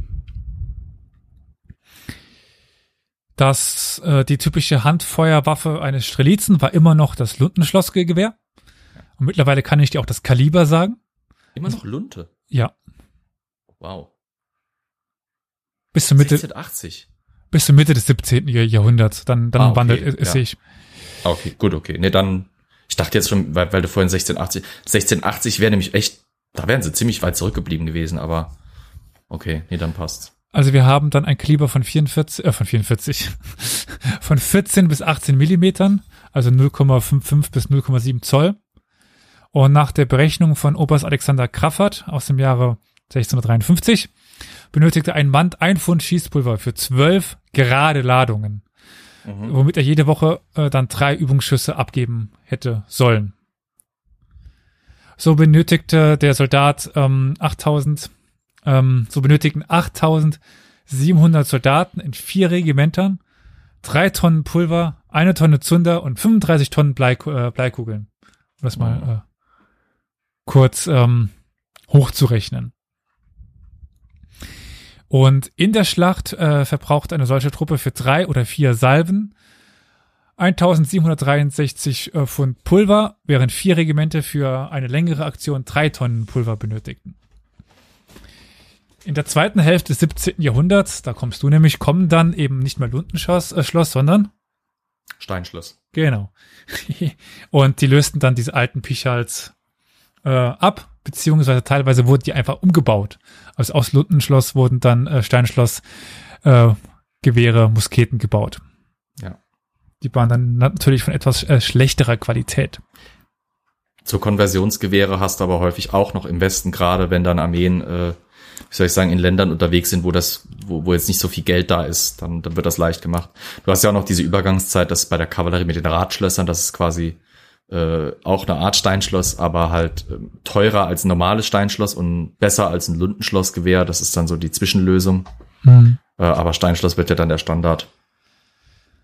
Es kommen dann ja auch die gezogenen Musketen, aber die werden aufgrund ihrer hohen Kosten weiter selten bleiben. Das kann sich einfach kaum einer leisten. Die sind auch unpraktisch. Das, das Problem beim gezogenen Lauf ist, um das Potenzial des gezogenen Laufes zu nutzen, müssen wir genau eben das nicht haben, was ich vorhin bei den Glattrohrigen beschrieben habe, dass du nämlich eben dieses Spiel und diesen Raum zwischen Kugel und Rohr hast. Äh, das bedeutet aber, ich brauche auch länger zum Nachladen, weil die Kugel muss genau in den Lauf reinpassen. Was dazu führt, dass ich häufig äh, teilweise die Kugel sogar mit einem Hämmerchen und einem kleinen Meißel in den, in den Lauf schon mal reinhämmern muss, bevor ich ihn überhaupt reinstopfen kann. Mhm. Und das ist ja das Problem, warum überhaupt erst gezogene Läufe mit der Entwicklung des Minier-Geschosses Mitte des 19. Jahrhunderts erst wirklich sich durchgesetzt haben. Vorher hast du gezogene Läufe vor allem dabei Sondertruppen wie Scharfschützen, Plänkler-Einheiten, sowas, die halt eben kleinere Einheiten, die halt eben auf ihre Präzision achten müssen. Bei der Masseninfanterie, bei der Linieninfanterie hast du fast immer Glattrohr. Alles andere macht keinen Sinn. Bei so einem Glattrohr, äh, so ein Glattrohrmuskete, da kriegst du teilweise drei, vier Schuss hin innerhalb von anderthalb Minuten.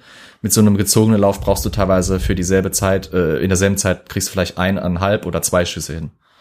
Mhm. Das ist das Problem. Deswegen haben die keinen Sinn gemacht lang. Ich hatte ja aber schon mal angedeutet, dass das mit der Stahlproduktion so ein bisschen problematisch war. Ja. Es war dementsprechend auch so, dass es keine große Gewehrproduktion gab im Land selber. Die russische Gewehrproduktion war in Tula, das ist südlich von Moskau, und die war tatsächlich auf 2000 Stück pro Jahr beschränkt. Jetzt überlegt, wie viele Soldaten die hatten. Das dauert eine Weile, bis du alles nachgerüstet hast, ja. Und dementsprechend musste man sehr viele Waffen aus Westeuropa kaufen, importieren. Im Jahr 1631 wurden beispielsweise etwa 19.000 Musketen und 5.000 Schwerter eingekauft. 19.000 Musketen ist schon eine Menge. Weißt du tendenziell von wo? Ähm, Zufällig? Ja, also natürlich über Polen, Litauen. Mhm. Und dann auch viel aus dem Reich, wenn dort eben Kriege aufgelöst, äh, beendet worden sind. Aber eigentlich aus. Ischewsk? Was sagt der Sascha da gerade im Chat? Ischewsk? Was sagt dir das? Nichts. Ah, okay. Musst du uns erklären, Sascha, was du damit meinst. Also das ist dann natürlich, äh, okay, Kalaschnikow. Kalaschnikow. Ja, das kam ja viel, viel später. Viel, viel später. Ähm, wobei ich, achso, äh, die wurden dann vor allen Dingen eben über Polen, Litauen importiert oder Schweden, aber Schweden war natürlich auch gerne mal der Feind, aber das hat jetzt nicht abgehalten, mit denen Handel zu treiben. Wobei es dann natürlich wieder äh, schwer ist nachzuvollziehen, wenn die in Polen aufgekauft worden sind, woher kommen die und woher kommen die. Mhm. Also das ist natürlich nicht immer so leicht nachzuvollziehen, woher die denn jetzt tatsächlich kamen. Äh, Im späten 17. Jahrhundert verwendete die russische Kavallerie dann auch Steinschlosspistolen, die im Moskauer Stil verziert worden und ja, die die äh, Marken der Moskauer Büchsenmacher trugen. Zum Beispiel haben wir eine Steinschlosspistole aus dem Jahre 1621, also relativ früh. Und da, der hat den Namen des Büchsenmacher Pervoshar Isaev. Da haben wir also auch einen Namen, der dann tatsächlich an den Waffen dran steht. Aber die meisten wurden halt immer noch importiert. 1647, während der Vorbereitungen für einen Krieg gegen Polen, kaufte der Zar Alexejew Michailowitsch 2348 Paar europäische Pistolen. Also dann vor mhm. allen Dingen aus dem Reich. Äh, 47.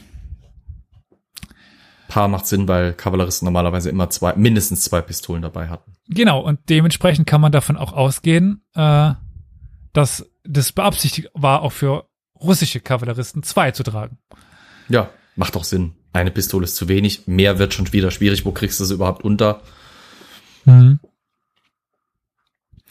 Und vor allem, wenn du vier Pistolen hast, schön. Du kannst innerhalb kurzer Zeit vier Schuss vielleicht abgeben, aber dann musst du halt auch viermal so lange beim Laden wieder verbringen. Ne? Das macht dann auch keinen Sinn. Aber es wurde trotzdem darauf gepocht, das sagte ich schon mal, dass Pichals bitte zu tragen sein, und zwar die größeren Pichals. Also es sollte zu zwei Pistolen noch ein Gewehr geben. Ja. Das war gewünscht. Und es gibt dann auch die persönliche Anweisung von Zar Alexei Michailowitsch, der eben sagte, bitte benutzt Pichals. Im Oktober 1660 schrieb er an den Woiwoden Juri äh, Dolgoriki und befahl, dass die Kavallerie des Regiments von Grigori Tarbayev in der Schlacht aus großer Entfernung bitte das Feuer eröffnen sollte. Mhm. Eben, weil sie ja, weil er davon ausgeht, dass die alle Gewehre da dabei haben. Das hat nicht so ganz funktioniert, äh, weil eben die russische Armee so schlecht ausgerüstet war, dass das nicht, aber gut. Auch den Husaren wurde befehligt oder befohlen, sage ich besser, dass sie zu ihrer Husarenlanze, also die Husaren sind ja auch noch äh, Reiter, die mit Lanze in die Schlacht zogen, aber sie sollten auch zwei Pistolen haben. Die Trigoner, äh, Trigoner, die Dragoner hatten auch ein paar Pistolen. Und das haben wir, ist ganz, ganz witzig, wir haben auch tatsächlich Reitare, also Reiter, äh, die einen Karabiner trugen. Dragoner zwei Pistolen, das ist ungewöhnlich tatsächlich, weil Dragoner sind ja eigentlich vom, von ihrer Grundrichtung her aufgesessene Infanterie. Das heißt, normalerweise haben Dragoner eigentlich eine normale Infanteriewaffe oder eine leicht gekürzte Infanteriewaffe getragen mhm. und haben ja quasi abgesessen gekämpft. Zwei Pistolen ist dann schon ungewöhnlich. Zwei Pistolen ist typisch für Kürassiere oder mhm. äh, eben Lanzreiter natürlich, wenn die Lanze kaputt ist, äh, weil die hält natürlich so einen Sturmangriff auch nur bedingt aus, dann nimmst du halt die Pistolen. Aber Dragoner zwei Pistolen ist ungewöhnlich. Gibt halt diesen, äh, diesen Befehl oder die äh, ja. Festmachung darüber des Zahn, was die verschiedenen Soldatenklassen tragen sollten. Mhm. Dass ja. das nicht immer umgesetzt worden ist, ist, steht auf einem ganz anderen Stern. Es geht es hier um das idealtypische Bild eines russischen Heeres. Ja. Wie gesagt, ähm, wir haben halt ein extremes Ausrüstungsproblem im russischen Heer. Das zieht sich auch so durch die Geschichte. Äh, also Zweiter Weltkrieg und so weiter, Erster Weltkrieg, auch da war es ja so, dass ähm, die russische Armee nicht gerade dadurch geglänzt hat, dass sie äh, jeden Soldaten gut ausgerüstet hatte im, im Napoleonischen Krieg haben die Russen Milizregimenter in die Schlacht geschickt, ungelogen mit angespitzten Holzstöcken. Weil sie einfach schnell Leute auf dem Feld haben brauchten und äh, nicht mit Musketen hinterhergekommen sind. Da äh, die Franzosen nämlich auch leicht erstaunt drüber, dass ja, gegen Leute ankämpfen mit Stöcken. Wen verwundert es? Ja. Infanteristen und Strelitzen, ich meine, Strelitzen sind im Grunde Infanteristen, waren dann auch immer noch mit Pischals, äh, mit mit Badiches oder wie, wie sagt man Singular? Badisch. Ba Badisch, Badisch. Ja. ja. Äh, Speeren und manchmal auch Handgranaten in einem Gewicht von elf äh, bis vier, also elf Gramm oder äh, vier Pfund be bewaffnet. Also äh, immer haben wir dann schon tatsächlich den Einsatz von Handgranaten, wenn man das mal so zeitlich zuordnen möchte. Und jetzt wird es, wird es dich freuen oder wundern, auch im 17. Jahrhundert haben wir noch Bögen. Ja, okay. Gut, wenn die im 18. Jahrhundert noch Leute, äh, 19. Jahrhundert noch Leute mit Stöcken schicken, können sie auch im, im 17. Jahrhundert noch Leute mit Bögen rumrennen lassen. Mhm. Die Schwerter und Dolche waren weiter gleich im 16. Jahrhundert, also persischer, türkischer, polnisch-ungarischer Art, Säbel ähm, und viel eben aus dem Westen auch dort aufgekauft. Und dann haben wir eben einen dieser Hauptgründe für die begrenzte Waffenproduktion. Warum müssen die so viel einkaufen? Nun, sie hatten eben zu dieser Zeit nur eine Eisenproduktion oder Eisenerzvorkommen in sehr schlechter Qualität. Hochwertiges Metall musste importiert werden. 1629 kaufte, kaufte man etwa 25.000 Put, das sind 4.270 Tonnen Eisenbahn, zu sehr hohen Preisen aus Schweden. Also von dem Feind musste man das kaufen. Aber dann haben wir 1628 wird im Uralgebirge hochwertiges Eisenerz entdeckt. Die ersten Erträge dann 1629 bis 30 waren gering. Das sind 63 Put, also keine Ahnung, ein paar Kilogramm so gefühlt. Vernachlässigbar. Ja. Und eine Tonne. ja. Und aus dieser Tonne wurden dann 20 Pischals, zwei Anker und einige Nägel geschmiedet. Ja. Also mit 20 Pischals kommt man nicht so besonders weit. Da musste wahrscheinlich auch noch überhaupt erstmal das Know-how entwickelt oder eingekauft werden, um dieses Eisen richtig zu verhütten, schätze ich mal. Weil wenn die ja vorher keine, woher sollte denn die Erfahrung kommen, wie man dieses Eisen dann auch sinnvoll verarbeitet, wenn sie das vorher ja nicht hatten? Dementsprechend wundert es nicht, wenn die Anlaufschwierigkeiten hatten. Ne? Hm. So, ich denke, ich hatte es am Anfang versprochen, wir sind ja jetzt schon ein bisschen länger in der Folge.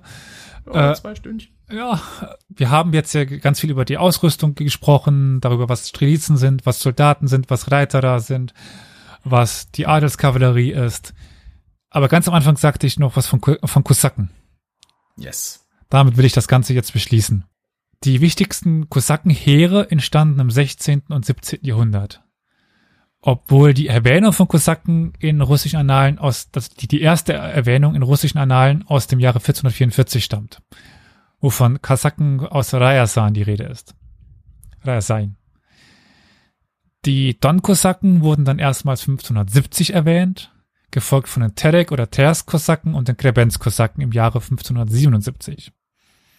Im späten 16. und in der ersten Hälfte des 17. Jahrhunderts kämpften die Kosaken dann sowohl als Feinde als auch Verbündete Russlands.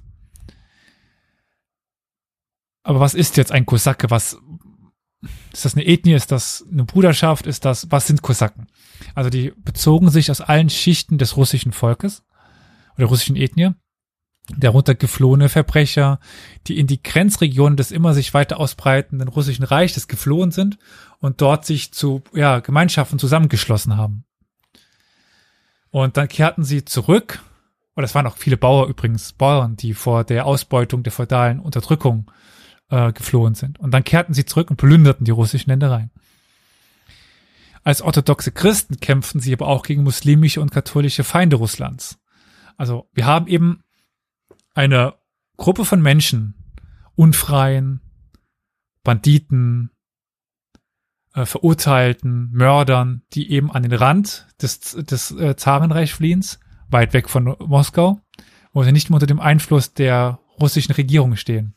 Dort schließen sie sich zusammen und gründen ja eben diese Gemeinschaft, beherrschen ein gewisses Ge Gebiet, machen äh, Raubzüge und kehren dann immer wieder zurück. Deswegen auch Don und Terek gesagt. Also der Don ist äh, weit außen, der Terek. Ähm, wusstest du, dass der Ural gar nicht eigentlich Ural hieß? Äh, nein, wie ist er denn vorher? Ja, Terek. Ah, da hieß der Terek, okay. Wie der, wie der Fluss. Und die Terek-Kosaken, das war der letzte schwere Aufstand der, der Kosaken. Und um das Erinnerungen an die zu, zu brechen, hat man das Gebirge umbenannt. Weil das dort, war dann auch um diese Zeit. Äh, spät 17. Jahrhundert. Ah, okay. 18. fast schon. Ja, eher 18. Ja. Äh, stopp, nicht Terek, Jaik, Jaik. Jaik. Jaik, Entschuldigung, nie, nicht, nicht Terek. Terek ist der Fluss und Jaik ist das, äh, ist der alte Name von, vom, vom Ural. Jaik. Okay. Spannend, habe ich nicht gewusst. Und wir haben eben dann einen Wandel von diesen ja eigentlich vagabunden Banditengruppen, mhm. Die sich tatsächlich an den Nachbarn orientieren, nämlich an den Steppenreitern, äh, deren Taktik übernehmen. Äh, also die kämpfen als als Reiterei, die kämpfen viel mit mit, mit dem Bogen, aber sie übernehmen auch ähm, die Kampftaktik der, der der Russen. Wir haben zum Beispiel eben diese Kosakenartillerie, sie übernehmen diese Leichenstellen Geschütze, sie treiben immer weiter diese Grenze nach vorne von, von, von Russland. Also vor dem nach vorne drängenden russischen Staat kommt eben die, gehen, die Kosaken immer weiter gehen, gehen Osten. Und da schließen so neue Gebiete und irgendwann begeben sie sich in den Dienst des russischen Zarentums. Und dann kommt es so zu einem großen Switch, weil irgendwann werden sie zu, zur Polizeieinheit der Zaren, weil sie auf den Zaren sich einschwören und dann ja. tatsächlich sehr verhasst werden, weil sie unter der normalen Bevölkerung, in Anführungszeichen normalen Bevölkerung, den Willen des Zaren durchbringen. Ich habe mal irgendwo, frag mich nicht mehr wo, aber es kommt jetzt gerade, wie du das gesagt hast, das ja quasi beim Vortrieb. Irgendwann habe ich mal die poetischste Umschreibung der Kosaken gelesen. Und zwar hieß es, die Kosaken waren die Schaumkrone auf der Welle russischer Expansion nach Osten. Ja, ja, ja. Das ist natürlich, aber ja. Das war, der erste Treueid waren die Don-Kosaken, 1671. Äh, da schworen die dann offiziell Russland die, die Treue. Was kann ich noch zu den Kosaken sagen? Ja, wir haben eben die Saporodscha, das sind die ungarischen. Wir haben, die haben halt das Atamanat zwischen Polen, Litauen und Russland. Das ist ein ganz interessantes Gebilde, weil es semi-unabhängig ist, mal mehr, mal, mal weniger. Und der Ataman, der, der Hauptmann, äh, quasi eine Demokratie war, weil jeder Kosak war ja frei und man durfte den Ataman wählen. Aber es war, mhm. oder Hetman. Hetman. Also im ja, Deutschen Ataman oder, Hetman, ja. oder, oder Hetman, Hauptmann. Also da wird aber noch was eigenes zu, zu kommen. Dementsprechend will ich da gar nicht so groß vorgreifen, weil zu den Kosaken möchte ich immer schon eine eigene Folge machen. Gut. Zwei Stunden zwanzig haben wir gebraucht gerade im Stream.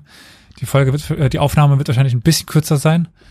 Aber ich würde sagen, ich habe äh, ein bisschen was äh, an Worten verloren zum Struktur und Aufbau des russischen, der russischen Armee. Und hoffe, dass ich jetzt äh, nicht alle erschlagen habe vor lauter Namen und ähm, Strukturen und ja, ich hoffe, du konntest auch was mitnehmen. Mir hat Spaß gemacht. Also wenn es dich tröstet, selbst wenn es der Rest langweilig fand, mich hat's interessiert und ich fand spannend weil ich eben bisher nur schwammiges Wissen über diesen Bereich hatte, immer so, so Halbwissen an der Peripherie. Äh, ja, würde ich sagen, äh, hoffentlich äh, hat es den Leuten äh, gefallen. wie gesagt, mir auf jeden Fall. Hoffentlich waren meine Einlassungen auch nicht zu heftig und abschweifend, aber naja, wir kriegen ja bestimmt Rückmeldungen. Und äh, ansonsten würde ich sagen, wenn euch sowas noch weiter gefällt, äh, überschüttet uns mit Lob und äh, Wünschen. Und ja, Steppenreiter kommen bestimmt noch mal. Das könnt ihr euch direkt sparen, das wissen wir. äh, wie gesagt, ähm, die Folge wird ja sowieso, weil wir jetzt gerade noch im Stream sind, das werde ich dann für die Folge vielleicht rausschneiden. Die wird, glaube ich, in, ah, lass mich ja. äh, lügen, anderthalb Wochen erscheinen oder so. Ja, ich glaube, da war sie, ich glaube, da ist äh, gescheduled, ja. Ist ja so eine, so eine Mittwochfolge. Und in den zukünftigen LD-Folgen werden definitiv noch Steppenreiter auftauchen. Eigentlich war ja heute sogar was geplant, was mit äh, Mongolen zu tun hatte, aber äh, ich habe dann aufgrund des äh, Themas, wo Flo da dabei ist, dann, äh, doch das gehört. Dann würde ich äh, zumindest mal die offizielle Aufnahme beenden. Den Stream lasse ich erstmal noch ein bisschen laufen und äh, würde mich jetzt hier in der Aufnahme verabschieden. Jo, bis zum nächsten Mal.